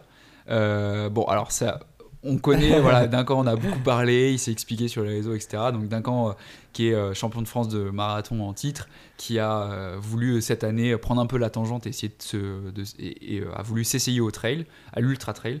Donc il avait pour projet directeur de faire l'UTMB cette année. Donc il a fait l'Ultra Trail de Saint-Jacques qu'il a remporté. Donc ça s'est plutôt bien passé Ouais. à ce niveau-là. Mais euh, grosse déception pour lui sur l'UTMB. Euh, il a malencontreusement abandonné au bout du 50e, 60e, un truc comme ça, je crois. 51. Euh, voilà, kilomètres à cause de, de douleurs euh, à l'estomac. Euh, et donc toi, tu l'as suivi sur, sur cette UTMB. Est-ce que tu peux nous raconter en fait, voilà, quelle était la démarche, pourquoi tu as suivi d'un camp, quel était le but en fait de ta présence, qu'est-ce que vous avez essayé de mettre en place, etc. Carrément. Euh, D'un camp, on avait commencé à bosser avec lui quand il faisait encore. Enfin, il fait toujours du marathon, mais sur le marathon de Rotterdam. Ouais. Pour justement essayer de le qualifier sur les, sur les JO. Et du coup, on lui avait fait une stratégie de pacing en fonction euh, du vent qui était relativement fort. Je crois qu'il était Rotterdam, à c'est- 22 c'est ou connu pour 23 ça, ouais. km/h. Donc pour le coup, c'est c'est vraiment vraiment important. C'est-à-dire que quand tu cours à 20 km/h, tu as quand même 40 km/h euh, de face justement euh, contre lequel tu Ouais. dois te, te, te battre. Et du coup, bah, on avait bossé avec lui, on avait travaillé justement sur le marathon de Paris notamment. Mhm. C'est là qu'on on- on l'avait croisé et justement on avait sorti la stat que avec le- la stratégie de pacing de Salomon euh, de Mathieu Blanchard, je sais pas Ouais. si tu te souviens, il, il était arrivé avec un train monumental Ouais, il avait économisé 13 watts euh, justement sur son, sur son marathon. Et Ok. 13 watts, c'est juste monstrueux et ça lui a fait gagner plus, plus de 90 secondes, faudrait que je retrouve le, le chiffre exact, sur ce marathon. Et donc en gros, l'idée c'était sur le marathon de lui dire bah ok, t'as le vent de face, il faut absolument que tu te caches derrière un tel, t'as le vent de côté droit, faut que tu te mettes à droite du pacer. Et potentiellement, si tu arrives en fin de course et que tu dois prendre des relais, bah on te dit exactement à quel kilomètre prendre les relais pour justement les prendre quand il y a le vent de face, de dos et pas quand il y a le vent de face. Donc des petits, des, des petits, du, du fine tuning en fait. Donc, euh, donc ouais, il avait fait ce, ce marathon là aussi, il avait abandonné malheureusement. Ouais. Mais euh, et du coup après il s'est dit ok, bah, je me lance un peu sur le trail, je veux me changer les idées. Et là on s'est dit ok, c'est un défi de fou. C'est d'un camp qui a aucune expérience euh, en trail. Ouais. Il avait juste, bah, il a l'habitude de courir un petit peu, mais il, Oui, c'est un très bon coureur de montagne, mais c'est vrai qu'il n'avait jamais fait d'ultra trail. il a jamais fait d'ultra et il, il- il- il se lançait quand même sur un truc de 160 km. Il avait gagné euh, Saint-Jacques, mais l'UTMB, je pense que c'est quand même un Bah, Saint-Jacques, c'est un profil un peu plus plat, euh, un peu moins. c'est déjà moins long, 60 en vrai, km ouais. de moins, donc c'est sûr que c'est pas. C'est une autre dimension. ouais. Et, euh, et du coup, on s'était dit, bah, ok, bah, le défi, ça va être d'un camp qui a pas d'expérience, comment est-ce que la data peut lui apporter cette expérience en justement lui donnant les. Et comment aller battre un euh, le Dopambré ils ont, ils ont fait un peu le, le binôme là, l'UTMB sur l'expérience VS le. Ouais. Le, le petit nouveau qui arrive dans, dans le milieu. Mais nous, enfin, l'objectif, c'était comment lui donner un peu des pistes pour justement lui donner son, son vrai allure de pacing. Ludo, il se connaît très très bien, il sait très bien que sur 160, ki- 160 km, à 8%, il va partir à 7 trucs, il va sortir les bâtons à tel moment. Et justement, on lui a fait faire passer plusieurs tests protocoles. Donc déjà, l'analyse de tout son Strava pour voir justement comment il régissait. Et surtout, plusieurs tests de protocole, notamment des PMA en boss, etc Mhm. et de voir justement même en marchant et en et en, et en courant et là j'ai le masque justement VO2 Master qui Ouais. me permet en fait de déterminer un peu l'économie de course comment est-ce que justement ça, ça le donnait et donc en gros je lui ai déterminé son plan de pacing sur l'UTMB bah justement en lui disant bah à tel kilomètre tu dois aller à telle vitesse etc Ok, d'accord. et bon ça n'a pas marché pour plusieurs euh, aspects Bah oui, il y a beaucoup de paramètres externes. Ouais, euh, il y avait bah, justement il a eu des, des crampes d'estomac et après il est aussi parti euh, parti un peu vite. trop vite. Mais je, je savais que c'était pas forcément. C'est aussi un athlète qui a envie de beaucoup faire à l'instinct. C'est une de ses grandes forces d'ailleurs. Ouais. Mais du coup, je pense pas que ce soit le, le sujet idéal euh, pour faire ce- cette analyse de data parce que, enfin, tu vois, Peter, c'est impressionnant. Mais genre, j'avais euh, 22, 23 ans et aller lui, lui dire des trucs sur ses suivi, bâtons. quoi, ouais. Il m'écoutait au doigt et à l'œil. Et, et, et ça, ça j'ai trouvé ça as- assez fou. Et je me disais, mais lui, au moins, il a totalement confiance. Et alors que d'un coup, je pense que Plus, plus euh, impulsif. Exactement, c'est ça. euh, ouais, c'est ce qui fait sa force aussi, donc Ouais, je vais ouais. pas lui en vouloir. Mais il, voilà, il- du coup, il est parti plus vite que, que prévu. Et, euh, et, et voilà. Ok, donc l'idée c'était vraiment. d'un camp, si je résume un peu, c'est d'un camp, t'as pas d'expérience en, en- sur des distances aussi longues, sur un enchaînement de dénivelés négatifs, positifs aussi long. On va faire plein de tests pour savoir un peu ce que tu vaux dans différents pourcentages, différents, euh, différents types de terrain, etc. Et toi, après, tu regroupes les résultats physio que tu as obtenus avec tout ce qui va être euh, le terrain que tu connais très bien à Chamonix, euh, les, les analyses de D+, les pentes, elles sont à temps, etc. Et au final, tu calques en fait les performances de Duncan sur un profil C'est exactement ça. avec, j'imagine aussi un peu de nutrition, des trucs comme ça, pour dire à Duncan, voilà, euh, là, du kilomètre 175 jusqu'au kilomètre 178, tu cours à 5,50. Ah Euh, oui, mais c'est même, c'est même beaucoup plus précis que ça. En fait, tous les kilomètres, on lui avait donné son, son allure. Ok, Et euh, bah, c'est exactement ce qu'on avait fait avec Ruth Croft, qui on accompagnait aussi. Ouais. Pour le coup, elle, c'est une amoureuse des data. ouais, ouais. Et c'est juste qu'elle a pas pu prendre le départ de la course parce qu'elle était malade. Mais, mais ça, j'étais vraiment déçu. Parce que Elle aurait pense- suivi le plan. Ah ouais, euh, exactement. Et surtout, en fait, on lui avait fait en plus que ça la nutrition. Et du coup, en fonction, on avait, en gros, on avait déterminé sa réponse cardiaque par rapport à l'allure qu'on lui avait imposée sur le parcours de l'UTMB. Ouais. Et du coup, grâce à cette euh, réponse cardiaque, tu peux savoir, grâce à ces fatmax et donc euh, un- des tests que tu fais justement sur l'utilisation euh, des, Ouais, en fait, des glucides où est-ce qu'elle en des est niveau énergie quoi. Exact. Bah, Et surtout, qu'est-ce qu'elle consomme justement dans ces deux filières énergétiques. Et, euh, et bah, du coup, en fait, on pouvait savoir exactement qu'est-ce qu'elle consommait en CHO, donc, qui sont les, les glucides, et du coup, quelle est l'exacte quantité qu'elle devait prendre. Et ça, en fait, c'est hyper intéressant. On parlait d'hyper-personnalisation tout à l'heure. C'est vraiment de dire, bah, ok, bah, au bout de 22 minutes, tu dois prendre tant de grammes de, de CHO. Ouais. Et en fait, ça te permet justement d'éviter d'en prendre trop. Donc déjà, tu te, es moins lourd. Et en plus, bah, tu as moins aussi de problèmes gastriques parce que tu prends juste le strict minimum et tu pas de problème avec ça. Et euh, ouais, en tout cas, c'est hyper intéressant. C'est c'est sûr que euh, bah, ça fait beaucoup écho à ce que fait euh, justement Eliud Kipchoge sur ses marathons. Où moi, j'avais j'avais appris que sur les marathons d'Eliud, il y a des mecs qui étaient censés récupérer. Euh, euh, sur la performance, la Breaking 2, il y a des mecs de Ineos qui euh, récupéraient les gourdes que Eliud venait de jeter pour les peser entre le ravito 1 et le ravito 2, 2 km plus tard, pour savoir, ok, là on avait une gourde de 1 litre, il a bu 575 millilitres, ça veut dire qu'il a tel, euh, il a consommé tant de glucides, donc la prochaine gourde, on la charge en fonction de ça, etc. Donc ouais, c'est un peu similaire sur le... Bah, on peut le faire avec l'UTMB aussi, notamment Ouais. avec les capteurs de glucose. Ouais. En fait, à chaque ravitaillement, tu viens biper ton athlète pour savoir justement à quel point il a consommé euh, des CHO, donc des glucides. Et en fait, bah, tu vas bien charger. Imagine, il commence à avoir un, un down, et ben en fait, tu lui donnes la gourde qui est plus chargée comparativement à la gourde qui est moins chargée. Et, euh, et, co- et comment, euh, là, moi, la, question que du coup je me pose en, t'écoutant, c'est euh, comment tu gères, surtout sur un sport comme l'ultra trail, comment tu gères un peu l'aspect mental? Parce que tu as parlé aussi d'un camp qui, est, qui, a, un- cours assez impulsif, voilà, qui aime bien prendre des risques, il, s'écoute aussi beaucoup. Mais comment, à un moment donné, tu peux, tu peux avoir des défaillances? Comment tu arrives, toi, à concilier le moment où tu travailles avec ton athlète où il dérive du plan parce qu'il est dans un coup de moins bien, ou alors il est dans un coup euh, exceptionnel, il a envie d'aller plus vite, etc. Comment est-ce que toi, tu arrives à gérer euh, ce- cette dissociation qu'il peut y avoir entre le plan de base qu'on s'est fixé euh, kilomètre par kilomètre, euh, tel ravito à tel moment, et bah, en fait la performance qu'est en train de faire l'athlète euh, vraiment à l'instant donné? Ouais. C'est chaud, j'imagine. Ouais, moi- moi je couperais ta, ta question en deux sous-questions. Ouais. Il y a le côté, l'aspect mental, je pense qu'on pourra y revenir ensuite, et il y a le côté conditions particulières. Ouais. Donc ça c'est justement à quel point, c'est ce c'est ce qu'on appelle euh, à l'armée euh, les canons conformes, les, les CNC. Ok, ok. tu vois. Et en gros, c'est un truc que je fais à chaque fois sur mes, sur mes trails et sur mes briefings de course, je mets les CNC. Donc en gros, qu'est-ce qui se passe si tu te fais une cheville? Qu'est-ce qui se passe si tu as un coup de moins bien? Qu'est-ce qui se passe si tu passes au-dessus de ton threshold au bout du 27e kilomètre? Enfin, des trucs débiles, tu vois. Et en gros, ça, nous justement, et c'est ça vraiment l'impact de la data. Et je pense que, on- enfin, grâce à ça, on a un- un- une longueur d'avance mon- monstrueuse sur justement sur les coachs qui l'utilisent pas encore. C'est Ouais. on va pouvoir réussir à recalculer des allures, on va pouvoir réussir à, à, à, ré recomprendre en fait la performance et de se dire ok bah là il est mieux que ce qu'on avait prévu. Comment est-ce que ça change? Ou typiquement imagine il commence à pleuvoir. Et bah moi justement j'ai juste en, en trois lignes de code je refais euh, tourner mon plan de pacing. Et là on n'est pas obligé de passer une heure avec l'athlète en mode ok est-ce que je me sens bien? Ok là il y a 803 de mètres des, des plus etc donc il y a vraiment une discussion. Il y a un plan mais modulable Exactement. et euh, au plus possible. Après, j'imagine que c'est aussi, euh, euh, ça fait partie de ton expertise, c'est de savoir quand est-ce qu'on sort du plan et que bon bah là, je te teste juste, ok les capteurs sont ouverts, fais un peu comme tu le sens et voilà quoi. J'imagine c'est vachement modulable, t'es ouais, capable de réagir. en- Et, et si les capteurs sont rouges, pour le coup, bah là, on, on descend et ça sert à rien d'aller se cramer. Ça va être un capteur de température interne, ça va être un capteur de, de sudation aussi, Ouais. notamment le NYX où il y en a plusieurs qui sont en train de sortir. Et ça, justement, c'est intéressant de voir.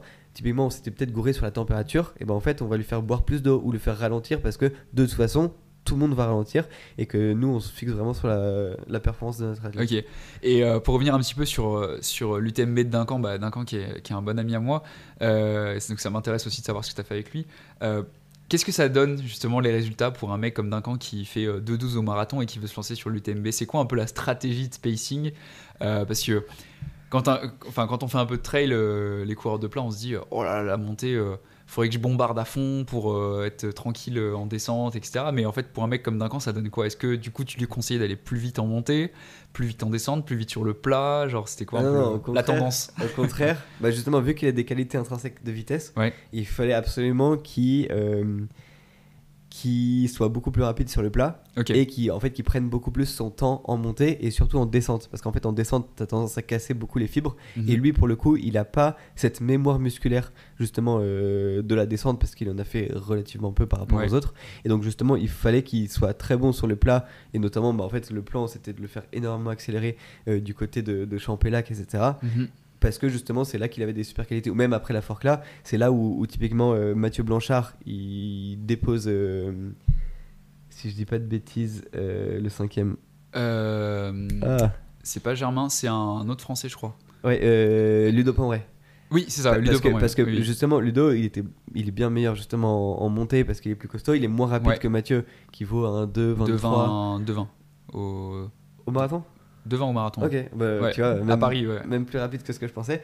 Et, euh, et du coup, justement, Mathieu a utilisé ses capacités de vitesse sur cette partie-là, justement, pour bah, réussir à créer le gap sur Ouais. euh, Ludo et, et lui voler la quatrième place. Bah, en fait, moi, pour, c'est ce qui m'a, ça m'a pas tellement choqué en fait de voir Duncan partir un peu vite. euh, ça a fait beaucoup de débats à Oui, l'UTMB de dire ah là là. il devait le faire.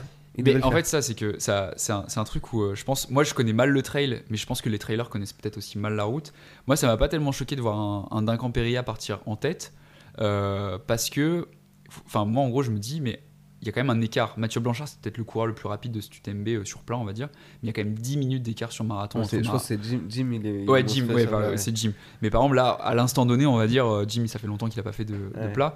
Ça m'a pas choqué de voir Duncan partir avant parce que je me dis, mais euh, sur, sur des portions aussi plates, peut-être qu'un un Jim du trail ou un Mathieu Blanchard courir à 16 km/h, ça va peut-être un peu les fatiguer, mais Duncan, c'est un footing pour lui.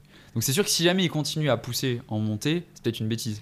Mais ça m'a pas tellement choqué de le voir partir un peu vite. euh. Ouais, mais là pour le coup c'était vraiment trop vite. Trop vite. Tu, peux- en fait, tu peux pas te permettre de faire un UTMB, de faire ton premier kilomètre en 3,36. Enfin, Ouais. même si c'est un footing pour lui, en vrai, c'est, il- il- vraiment il se détruit, surtout quand t'es un nouvel entrant justement dans ce domaine-là. Ouais. Euh, en vrai, je trouve ça profondément euh, pas adapté, et pour pas dire autre chose. Mais, euh, mais, mais typiquement, un autre truc, c'est que je pense que l'adrénaline, ça jouait énormément. Et en Mhm. fait, il m'a dit, mais je me rendais même pas compte que j'ai assez vitesse. Quand j'ai vu 3,36, j'ai fait, oh merde, je vais me faire fracasser, tu vois.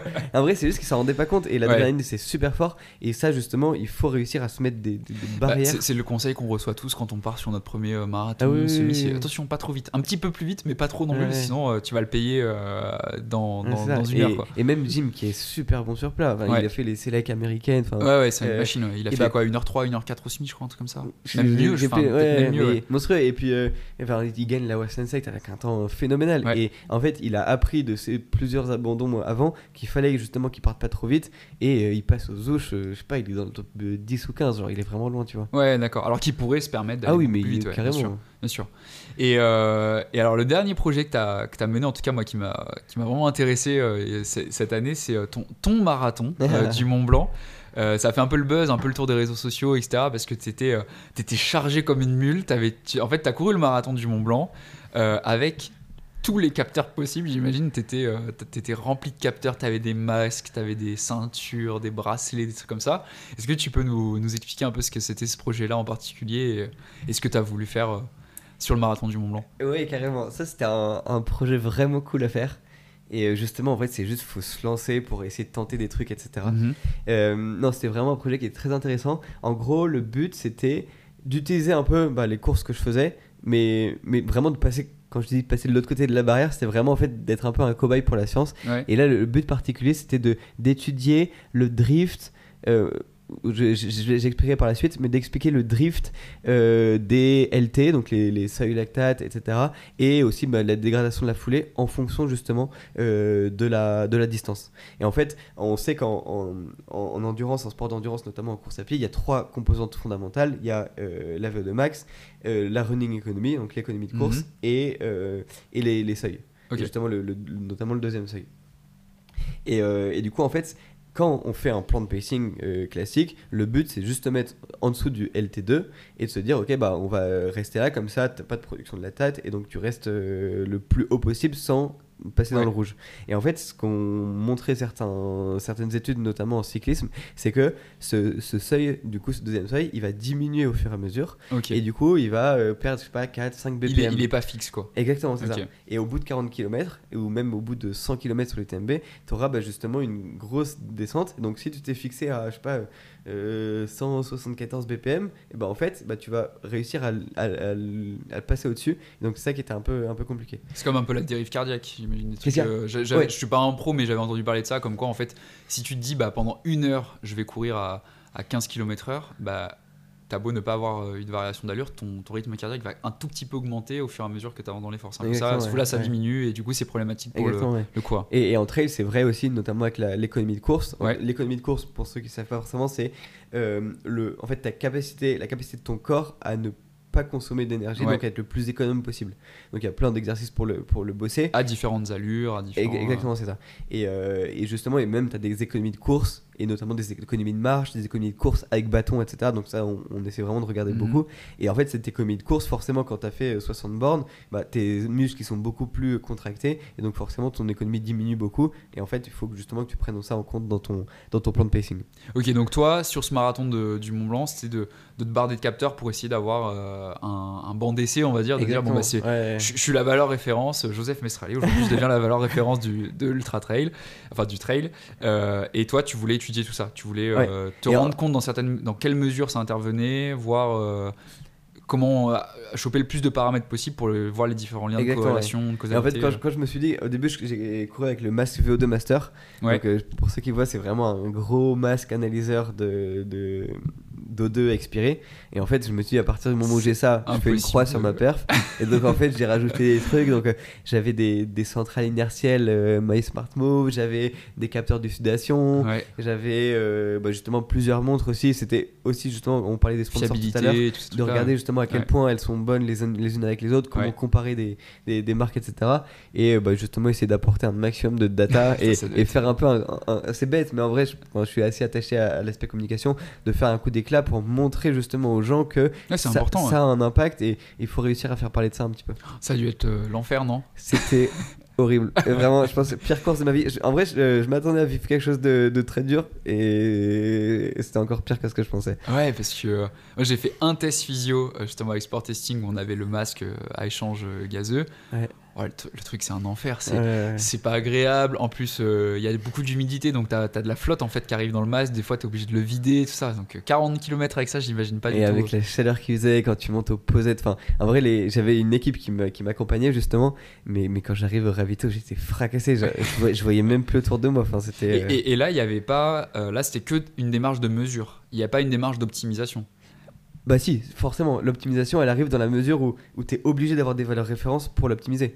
Non, mais ce que, ce que je veux dire, c'est que euh, là, tu as fait ton marathon. Ouais. Le but, c'était de mesurer. Ouais. Mais tu n'avais pas préétabli un plan de course. Ah non, non, euh, non. en mode, là, je vais faire ça pour essayer d'être le plus fort, Ah, etc. euh, en fait, pour le pro- on a fait quand même un protocole et c'est important d'avoir des protocoles. Ouais. Je pense que c'est quelque chose que j'essaie vraiment d'apporter avec ma vision très mathématique et très scientifique, c'est de réussir à pouvoir comparer les choses les unes avec les autres. Ouais. Et donc ça, c'est quelque chose qui est pas encore super bien fait. Tu vois des, des, des super études euh, qui sont publiées, etc., mais qui en fait sont pas valides parce que c'est fait à différentes altitudes, c'est fait à... pas de répétabilité, exactement ça, ouais, pas ouais. de facteurs, de trucs, euh, d'indices. euh, C'est exactement ça. Et ça, pour le coup, mais moi, mais, mais. Enfin, j'ai été formé là-dessus, donc pour le coup, j'essaie de, me battre vraiment pour le faire. C'est justement d'avoir ces indices-là et cette répétibilité. Et du coup, ce qu'on avait prévu de faire, c'était euh, pendant euh, le marathon, même pour calculer justement euh, la VO2, euh, tous les, en fait, cinq fois pendant la course, d'avoir justement un palier de 2 minutes à une allure précise. Pour le coup, où euh, on, se fixe justement et on voit quelle est la différence entre les valeurs. Et ça justement, ça nous aurait permis, enfin, ça nous aurait permis de voir un peu les drifts parce que, euh, bah, en fait, on voit exactement que quand tu as exactement le même stress physique, donc à même altitude, à même température, etc. Après, ça pour le coup, on peut le réussir à le normaliser après coup, mais de réussir à avoir ça, te dire, ok, bah t'as pas la même réponse du corps, donc Hmm. effectivement, ça veut dire qu'il est touché par la fatigue. Ok, d'accord. Donc, t'es arri- t'es arrivé avec un protocole. C'était pas un protocole de, de performance, c'était plutôt Non, un non. protocole d'étude. Euh, mais là, c'était que de la mesure sur ce. Exactement, ouais. Et en, et en fait, il faut aller un peu, euh, faut aller à, à fond justement dans les détails. Il fallait manger que un gel Morten avant oui. chaque truc pour pas que justement ton ouais, glucose tu pas d'où viennent euh, Exactement, les influences, ouais. etc. Si jamais t'as mangé un, un power bar, là, ça change tout. et Exactement, ça, ouais. ça ruine ton étude. Ok. Et t'es peut-être en fait le, le premier être humain à avoir fait un marathon avec un, un masque, non?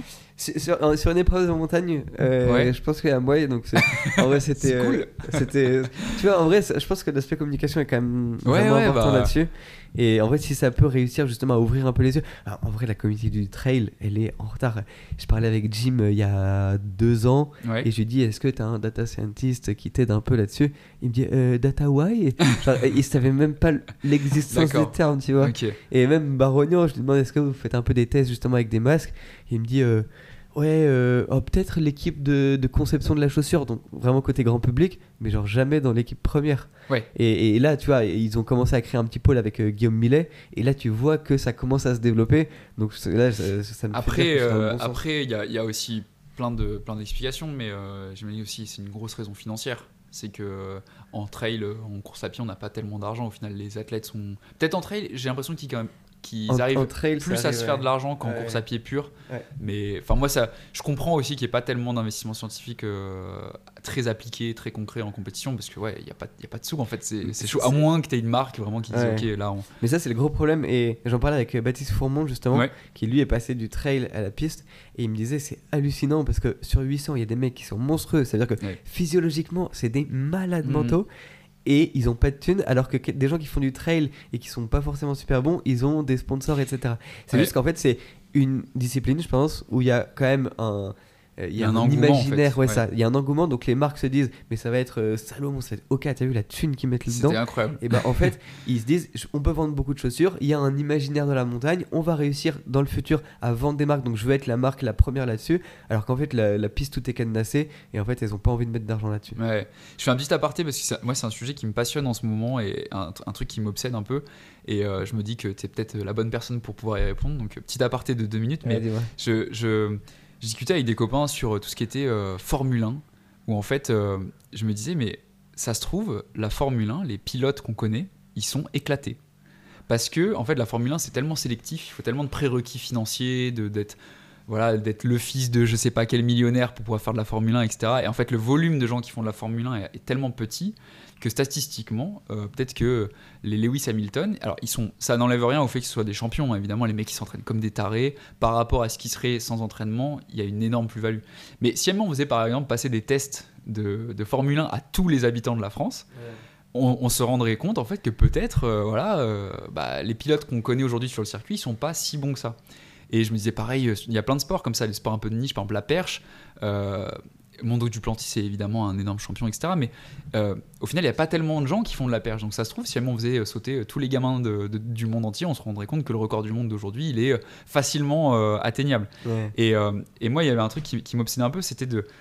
Il faudrait qu'on crée un genre d'index, un genre d'indice qui permet de, de, déterminer le taux de maturité d'un sport où en fait ça prendrait par exemple trois indices euh, le volume financier qu'on consacre à ce sport par exemple le foot volume de, financier énorme la popularité du sport en mode combien de personnes pratiquent ce sport et aussi l'impact de la physio euh, technique etc sur comment est-ce qu'on progresse dans ce sport et je me dirais que par exemple l'athlétisme on serait à un taux de maturité euh, assez élevé parce qu'il y a beaucoup de pratiquants on commence à savoir vraiment comment s'entraîner mais il n'y a pas beaucoup d'argent pareil, le foot, pour moi, c'est peut-être le sport le plus mature, en fait, euh, à ce niveau-là. Et ce serait intéressant, je trouve, d'avoir un, genre d'indice de maturité, de dire, bon, bah là, je me lance dans le trail, et en fait, le trail, peut-être qu'il est mature qu'à 75% par rapport à la course à pied, parce qu'il y a beaucoup d'argent, mais euh, comme c'est un sport où on, qui est assez jeune, on va dire, bah, il y a encore plein de trucs à faire, et peut-être que dans 10 ans, on, aura atteint les vraies limites. Parce que là, on, là on en fait, on, s'émerveille de, des performances qui sont stratosphériques. Mais dans 10 ans, peut-être que ces performances, elles seront complètement euh, réévaluées. Euh, ce qu'a fait Jim Wamsley cette année, bah, peut-être que dans 10 ans, en fait, on se rendra compte que comme il y a de plus en plus de pratiquants, de plus en plus d'argent, en fait, c'était des trucs qui étaient faisables juste en courant de plus en plus. Quoi. c'est un truc qui m'intéresse, c'est un petit aparté comme ça. Donc, Non, je suis d'accord avec toi et je pense que tu parlais de maturité, je pense qu'on peut aussi réfléchir, c'est ce que j'essaie de faire sur la densité justement d'un sport. Et en vrai, enfin, là c'est vraiment la partie obscure d'enduro que, personne ne regarde, mais je passe des, heures sur des tableaux Excel à justement comparer les performances mondiales sur 100 euh, mètres, 200 mètres, 400, 400 H, etc. Et bah, jusqu'au marathon, même aux épreuves de 100 km, et de regarder justement quelle est la densité du sport. Et ça bouge beaucoup. Hein. Et, exactement, et, et, même un truc qui est hallucinant, c'est les, les, performances entre les hommes et les femmes. Euh, cette maturité aussi entre les performances hommes et femmes, quand tu vois les la courbe d'évolution du marathon pour les hommes et pour les femmes, bah, il y a un grand gap de, différence pour les filles, mais elles arrivent justement beaucoup plus vite que les hommes à justement à, à baisser leur record, tu vois.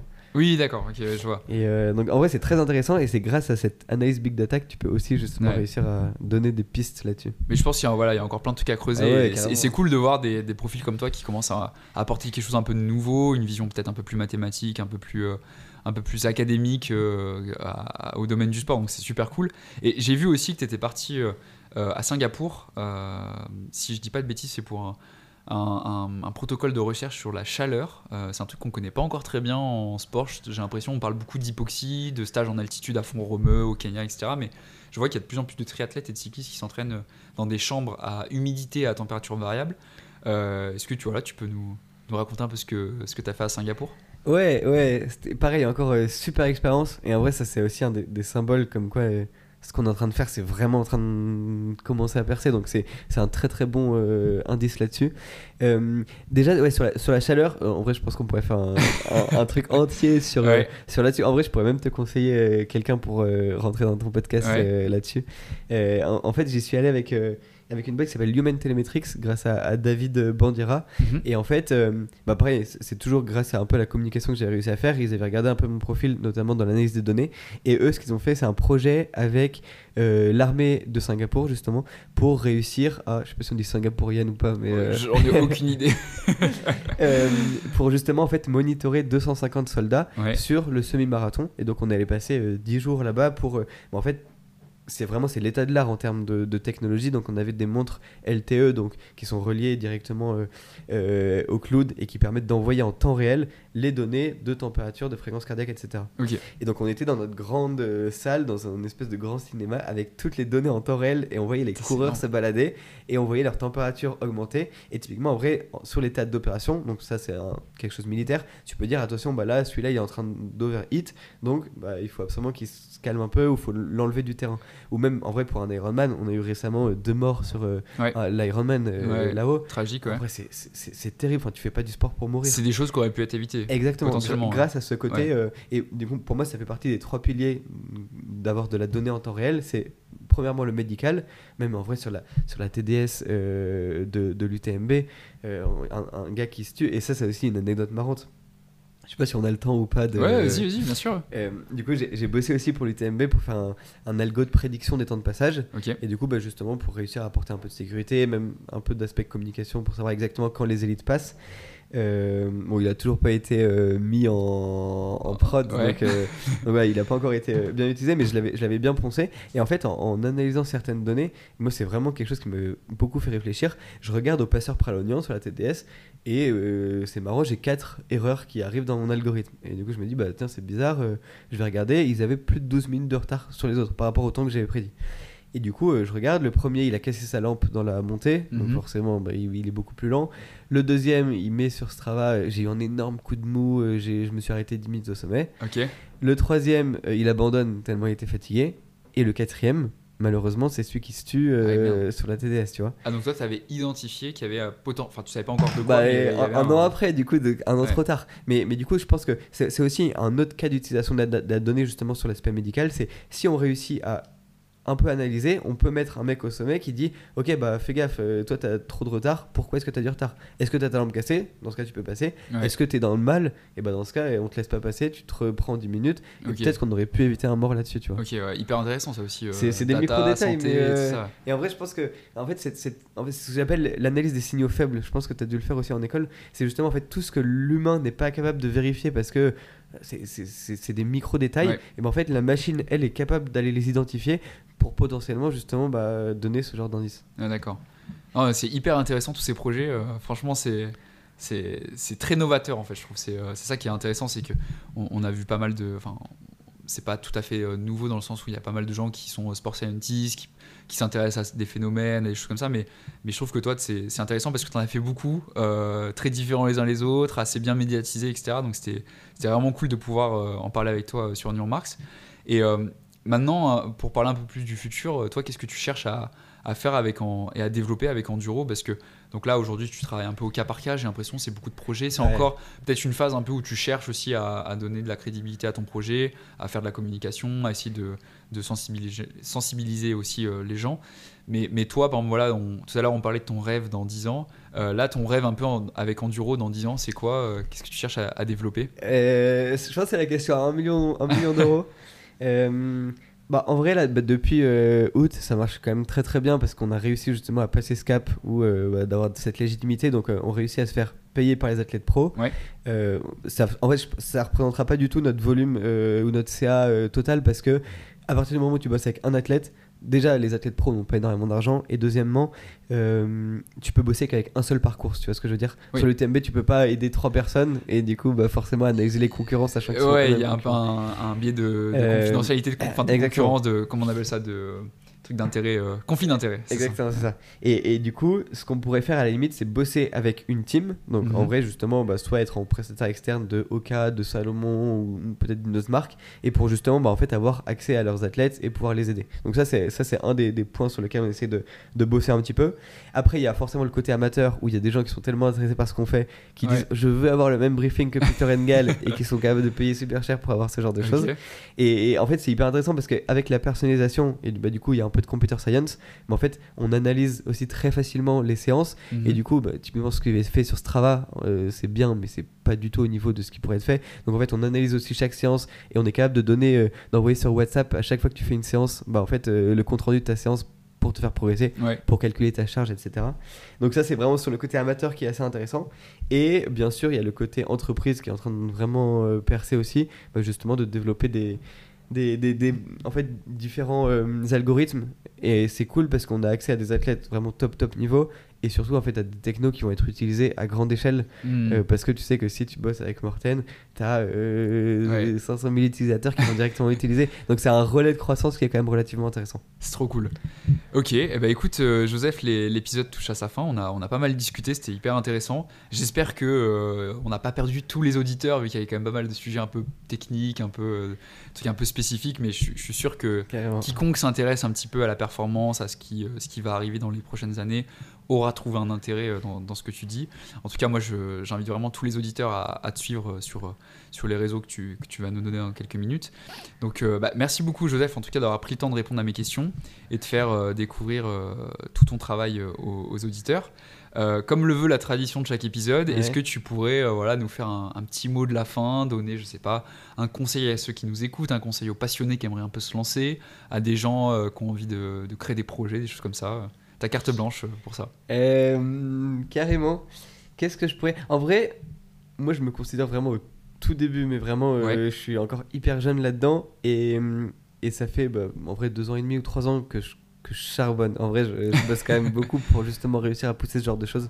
Euh, mais du coup, ça m'intéresse justement. Il y a des gens qui m'ont beaucoup, beaucoup aidé et qui ont vraiment, mais je pourrais pas dire, mais sans eux, je serais jamais à ce que Ouais. je suis actuellement, tu vois.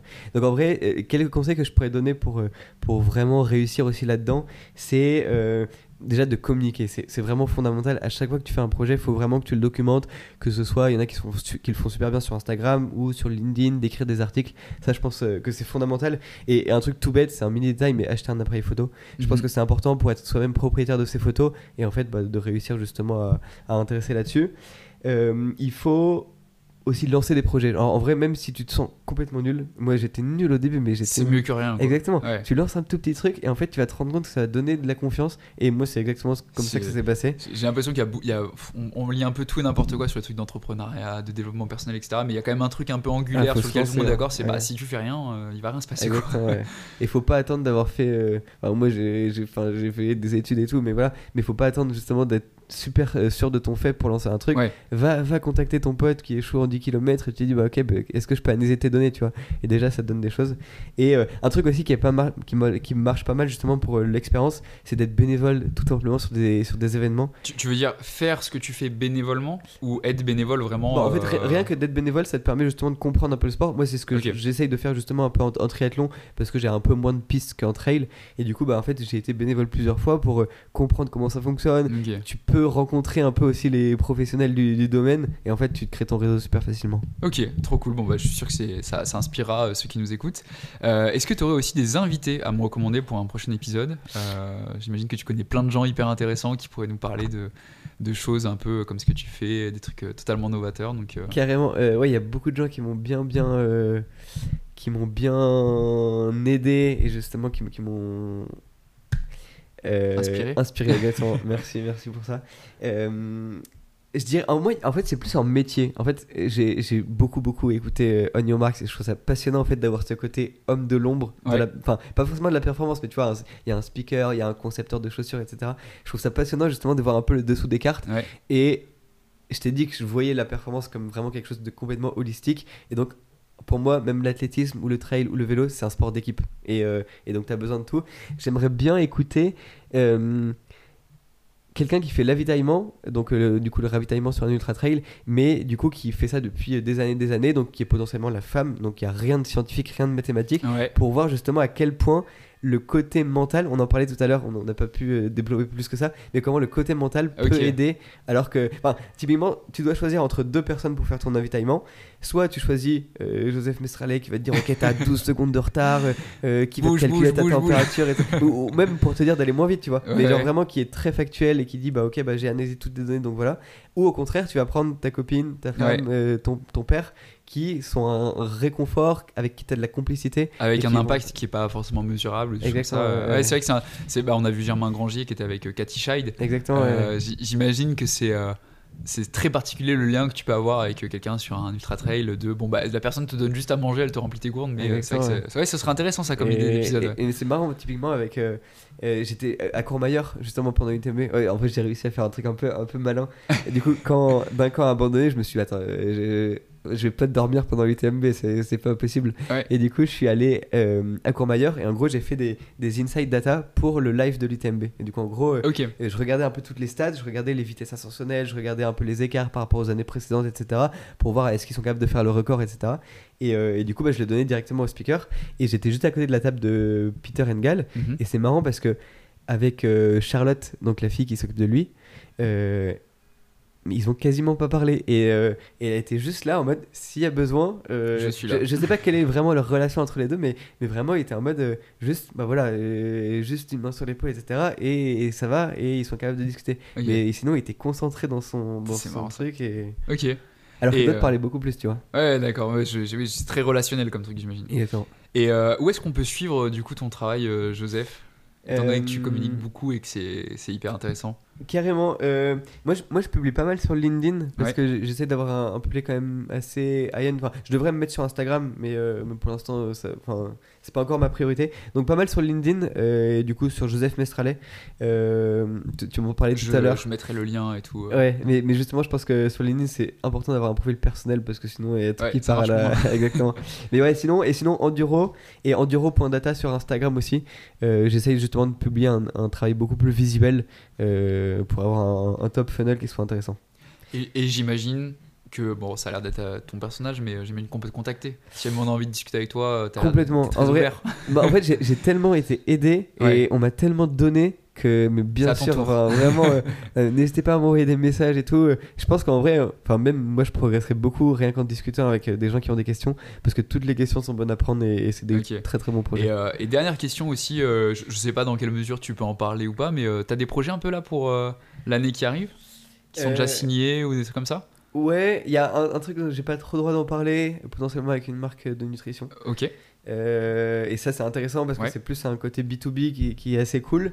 Euh, sinon, ouais, on- là, on bosse sur le record de France de l'heure en cyclisme. Ok, ouais. Donc, en Mm. gros, euh, j'explique juste pour les, pour les auditeurs, c'est euh, le but, c'est de parcourir le plus. Enfin, du coup, en une heure, le plus grand nombre de kilomètres sur un vélodrome. C'est sur, ouais, sur la piste du Exactement, c'est ça, ouais. Et donc ça c'est assez intéressant parce que euh, aussi c'est un, un coureur qui est pas professionnel. Donc pour le coup là il faut Ah vraiment ouais, le, le pousser à fond fond fond pour aller battre ce record. Et c'est intéressant parce que c'est aussi une grande ouverture sur le monde du cyclisme avec plein de spécificités. Donc c'est vraiment un sujet passionnant. Euh, donc il y a ça et après euh, potentiellement ouais on, on va lancer deux trois projets euh, notamment des plans de pacing ou une petite intégration Strava qui arrive très vite. Donc abonnez-vous Oh vous, verrez, vous verrez ça.